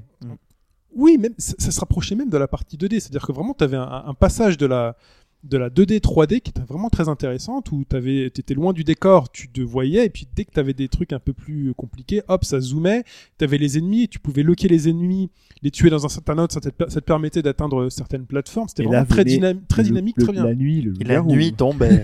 Et là, le, ils auraient pu se contenter de faire ce jeu-là. Je vous jure, hein, ils auraient fait ce jeu-là avec uniquement cette partie. On aurait dit c'est bon, Sonic, c'est de retour. Quoi. Alors en travaillant peut-être un peu plus, L'ange s'est envolé. mais on aurait eu un, un truc qui ressemble à ce qu'on connaît de Sonic. Mais là, ils nous ont mis un truc où la nuit, euh, il se transforme, il a des poils qui bougent, des griffes, Il est déjà poilu à la base. et il met des coups de patte. Euh, voilà, il met des coups de patte. Et, ses dans Sonic euh, Lost World, il donne des coups de pied. Donc. Et puis, et puis la musique, quoi, à ce moment-là. c'est juste tu, tu comprends pas il se balade dans des villes c'est c'est mignon tu sais, il se balade dans des villes qui ressemblent à des villes côtières Mais du c'est lent. C'est lent. Tu sais pas ce qu'il faut Mais- faire. mais mais non ils- je sais pas les mecs à un moment donné se sont dit tiens et si on pourrissait notre jeu en, mettant cette merde là C'était de, par, deux studios différents. voilà et là je Ah, citerai euh, je citerai le baron euh, qui euh, dans, son, dans son mail de réponse qui me dit euh, c'est euh, ah, c'est quoi? Premier gaou n'est pas gaou Oh. Voilà non il fallait pas mettre euh, ce jeu. Bon bref les réponses les réponses les réponses. C'était le Euh, test minute de, de Chine. Voilà. voilà. Euh, le- le- les réponses. Donc nous avons Calix qui nous a répondu Sonic Colors. Ah, Presque. presque. Ah, bah il y a les anneaux il y a les anneaux il y a l'aspect next Et gen a- Colors est mieux. voilà mais non. Beaucoup donc désolé Calix je te compte une participation mais zéro point et nous avons quatre bonnes réponses. Nous avons donc Onink le Baron Jérémy et Jérôme Jérémy est encore là. hein. Jérémy Ah, est encore là là il est à il, est- 32, donc normalement, si. Oh, 37, il peut arriver au 39. il peut arriver au 39 si jamais il a le bonus Si Eh le ouais. bonus. Oh là là. Si Et ça jamais va il a a la euh, lourde tâche. euh. Ça va être Pipo.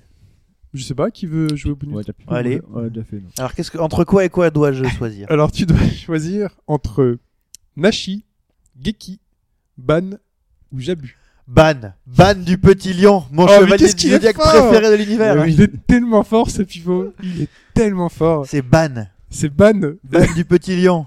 et là où c'est c'est que c'est Jérémy qui a plus de points Oh non, c'est pas Eh oui. vrai. Ah, ce scandale, c'est truqué. je vais chanter, non donc Il y a euh, de table là, qui sont Ouais, versés là. non, non, donc c'est Jérémy donc là Jérémy euh, il Ouais. est aux portes il est aux Voilà. portes de la gloire comme on trouve euh, celui-là, alors il va falloir mettre un truc super difficile parce que sinon Ouais.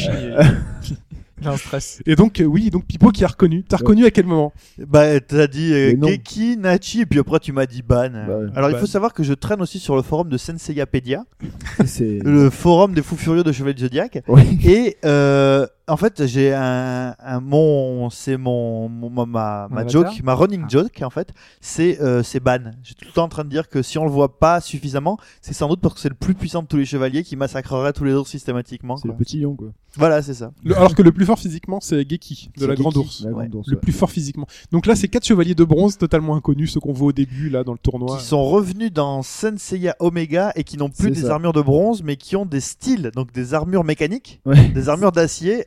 Par exemple, Geki euh, Ban à notre ami, à le style euh, Lionetto. euh, oui parce que dans. Chevalier il y avait un moment trois petits enfants là qui avaient Ouais. des armures mécaniques Voilà. Et dans Senseiya ça. Omega, il y a beaucoup de chevaliers euh, avec des armures mécaniques. Chevalier de la truite, non? C'est ça aussi Oui, c'est ça. C'était la truite, le faucon et le, Oui, c'est et renard. Et le renard, ouais, C'est oui, pas une blague. hein. donc là on avait Nachi le loup Geki la grande ours Ban le petit lion et Ouais. Jabu la licorne J'ai vu la licorne. le faux Pégase Le faux Pégase. chevalier qui ressemble à Pégase mais Il a son- c'est pas. Pégase donc ils sont là ils surveillent Athéna euh, pendant qu'elle a la flèche euh, Ouais. dans le cœur Mm. bon C'est ridicule. là c'est la petite culturelle euh, du plus musical donc on passe l'extrait de cette semaine? Et oui. Ouais. let's go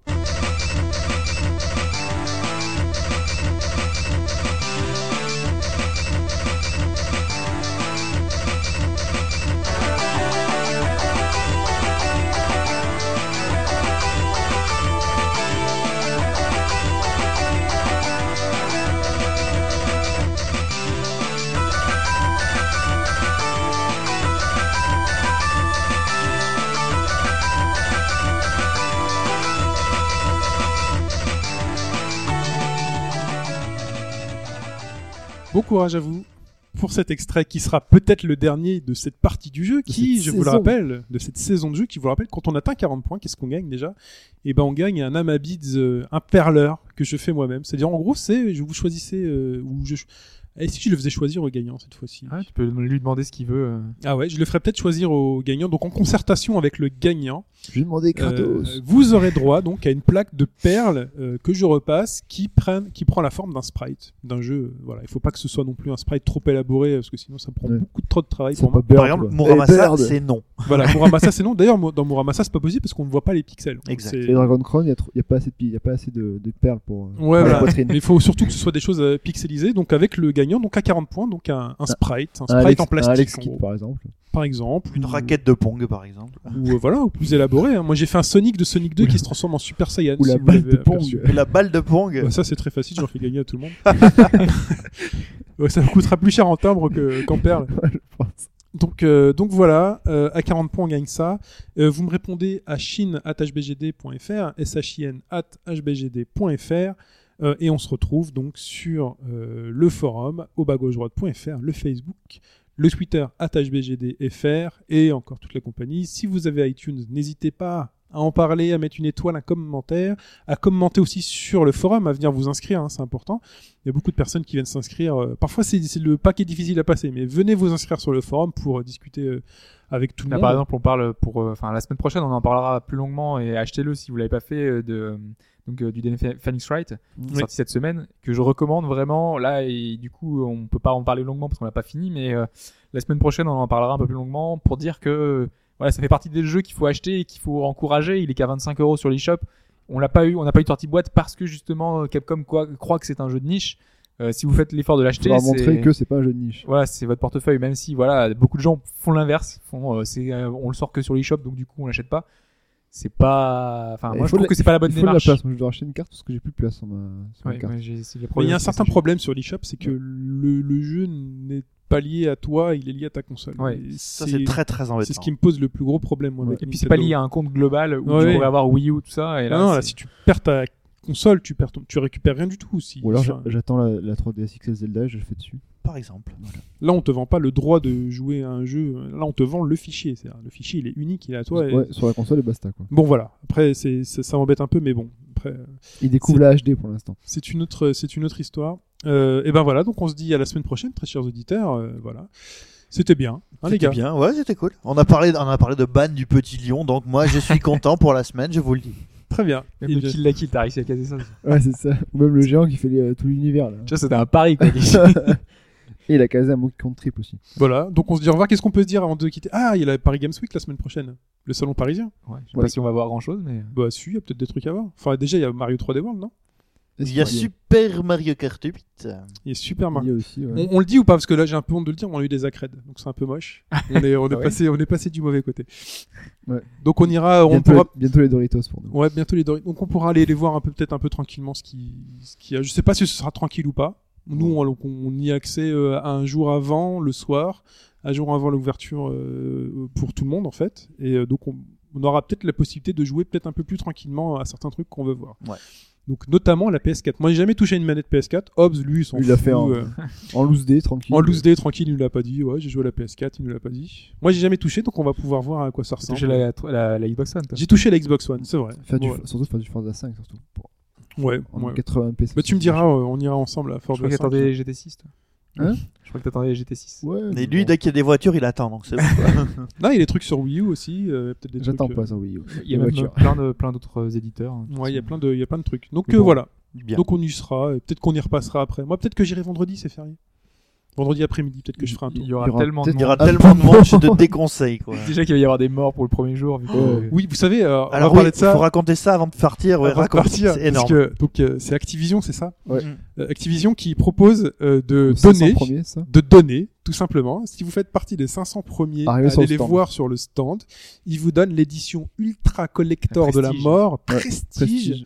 De Call of Duty euh, Ghost. Ghost. Voilà, le dire jeu, Modern Warfare, je sais pas Tous quoi. les DLC. t'as Il le- coûte 200 euros. C'est Ouais. un pack, c'est un pack qui coûte 200 euros. Vous avez le jeu, les DLC, vous avez une caméra HD Mm. dedans. C'est Une juste- GoPro, quoi, une espèce de c'est GoPro. juste hein. n'importe quoi. Ils en donnent 500. Mm.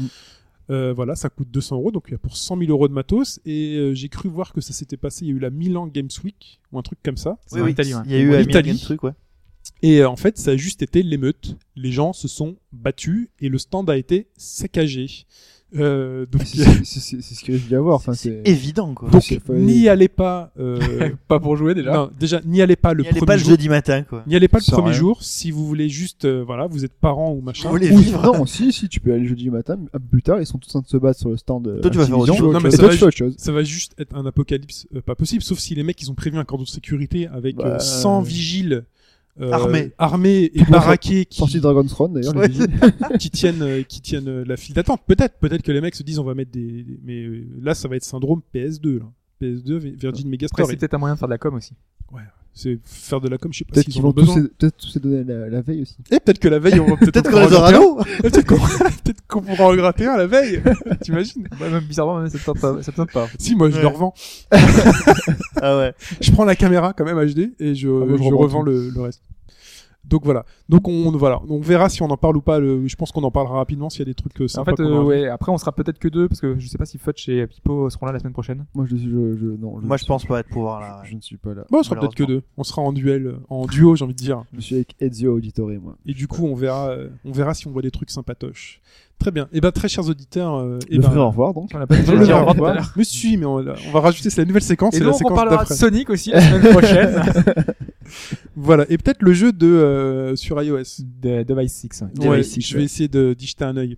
Très bien. Et ben, C'est la en anglais, semaine d'ailleurs. prochaine- Bah, ça me va. euh, C'était pas en anglais le premier? Yearwalk oui, Oui, en bah, anglais ça m'avait pas posé de soucis. Là, il y a vraiment beaucoup de Ce texte. qui prouve qu'on n'est pas japonais. Voilà. Très bien. Et bien, écoutez, bonne semaine et à la semaine prochaine. Bye bye. Salut tout le monde. Ciao. Ciao.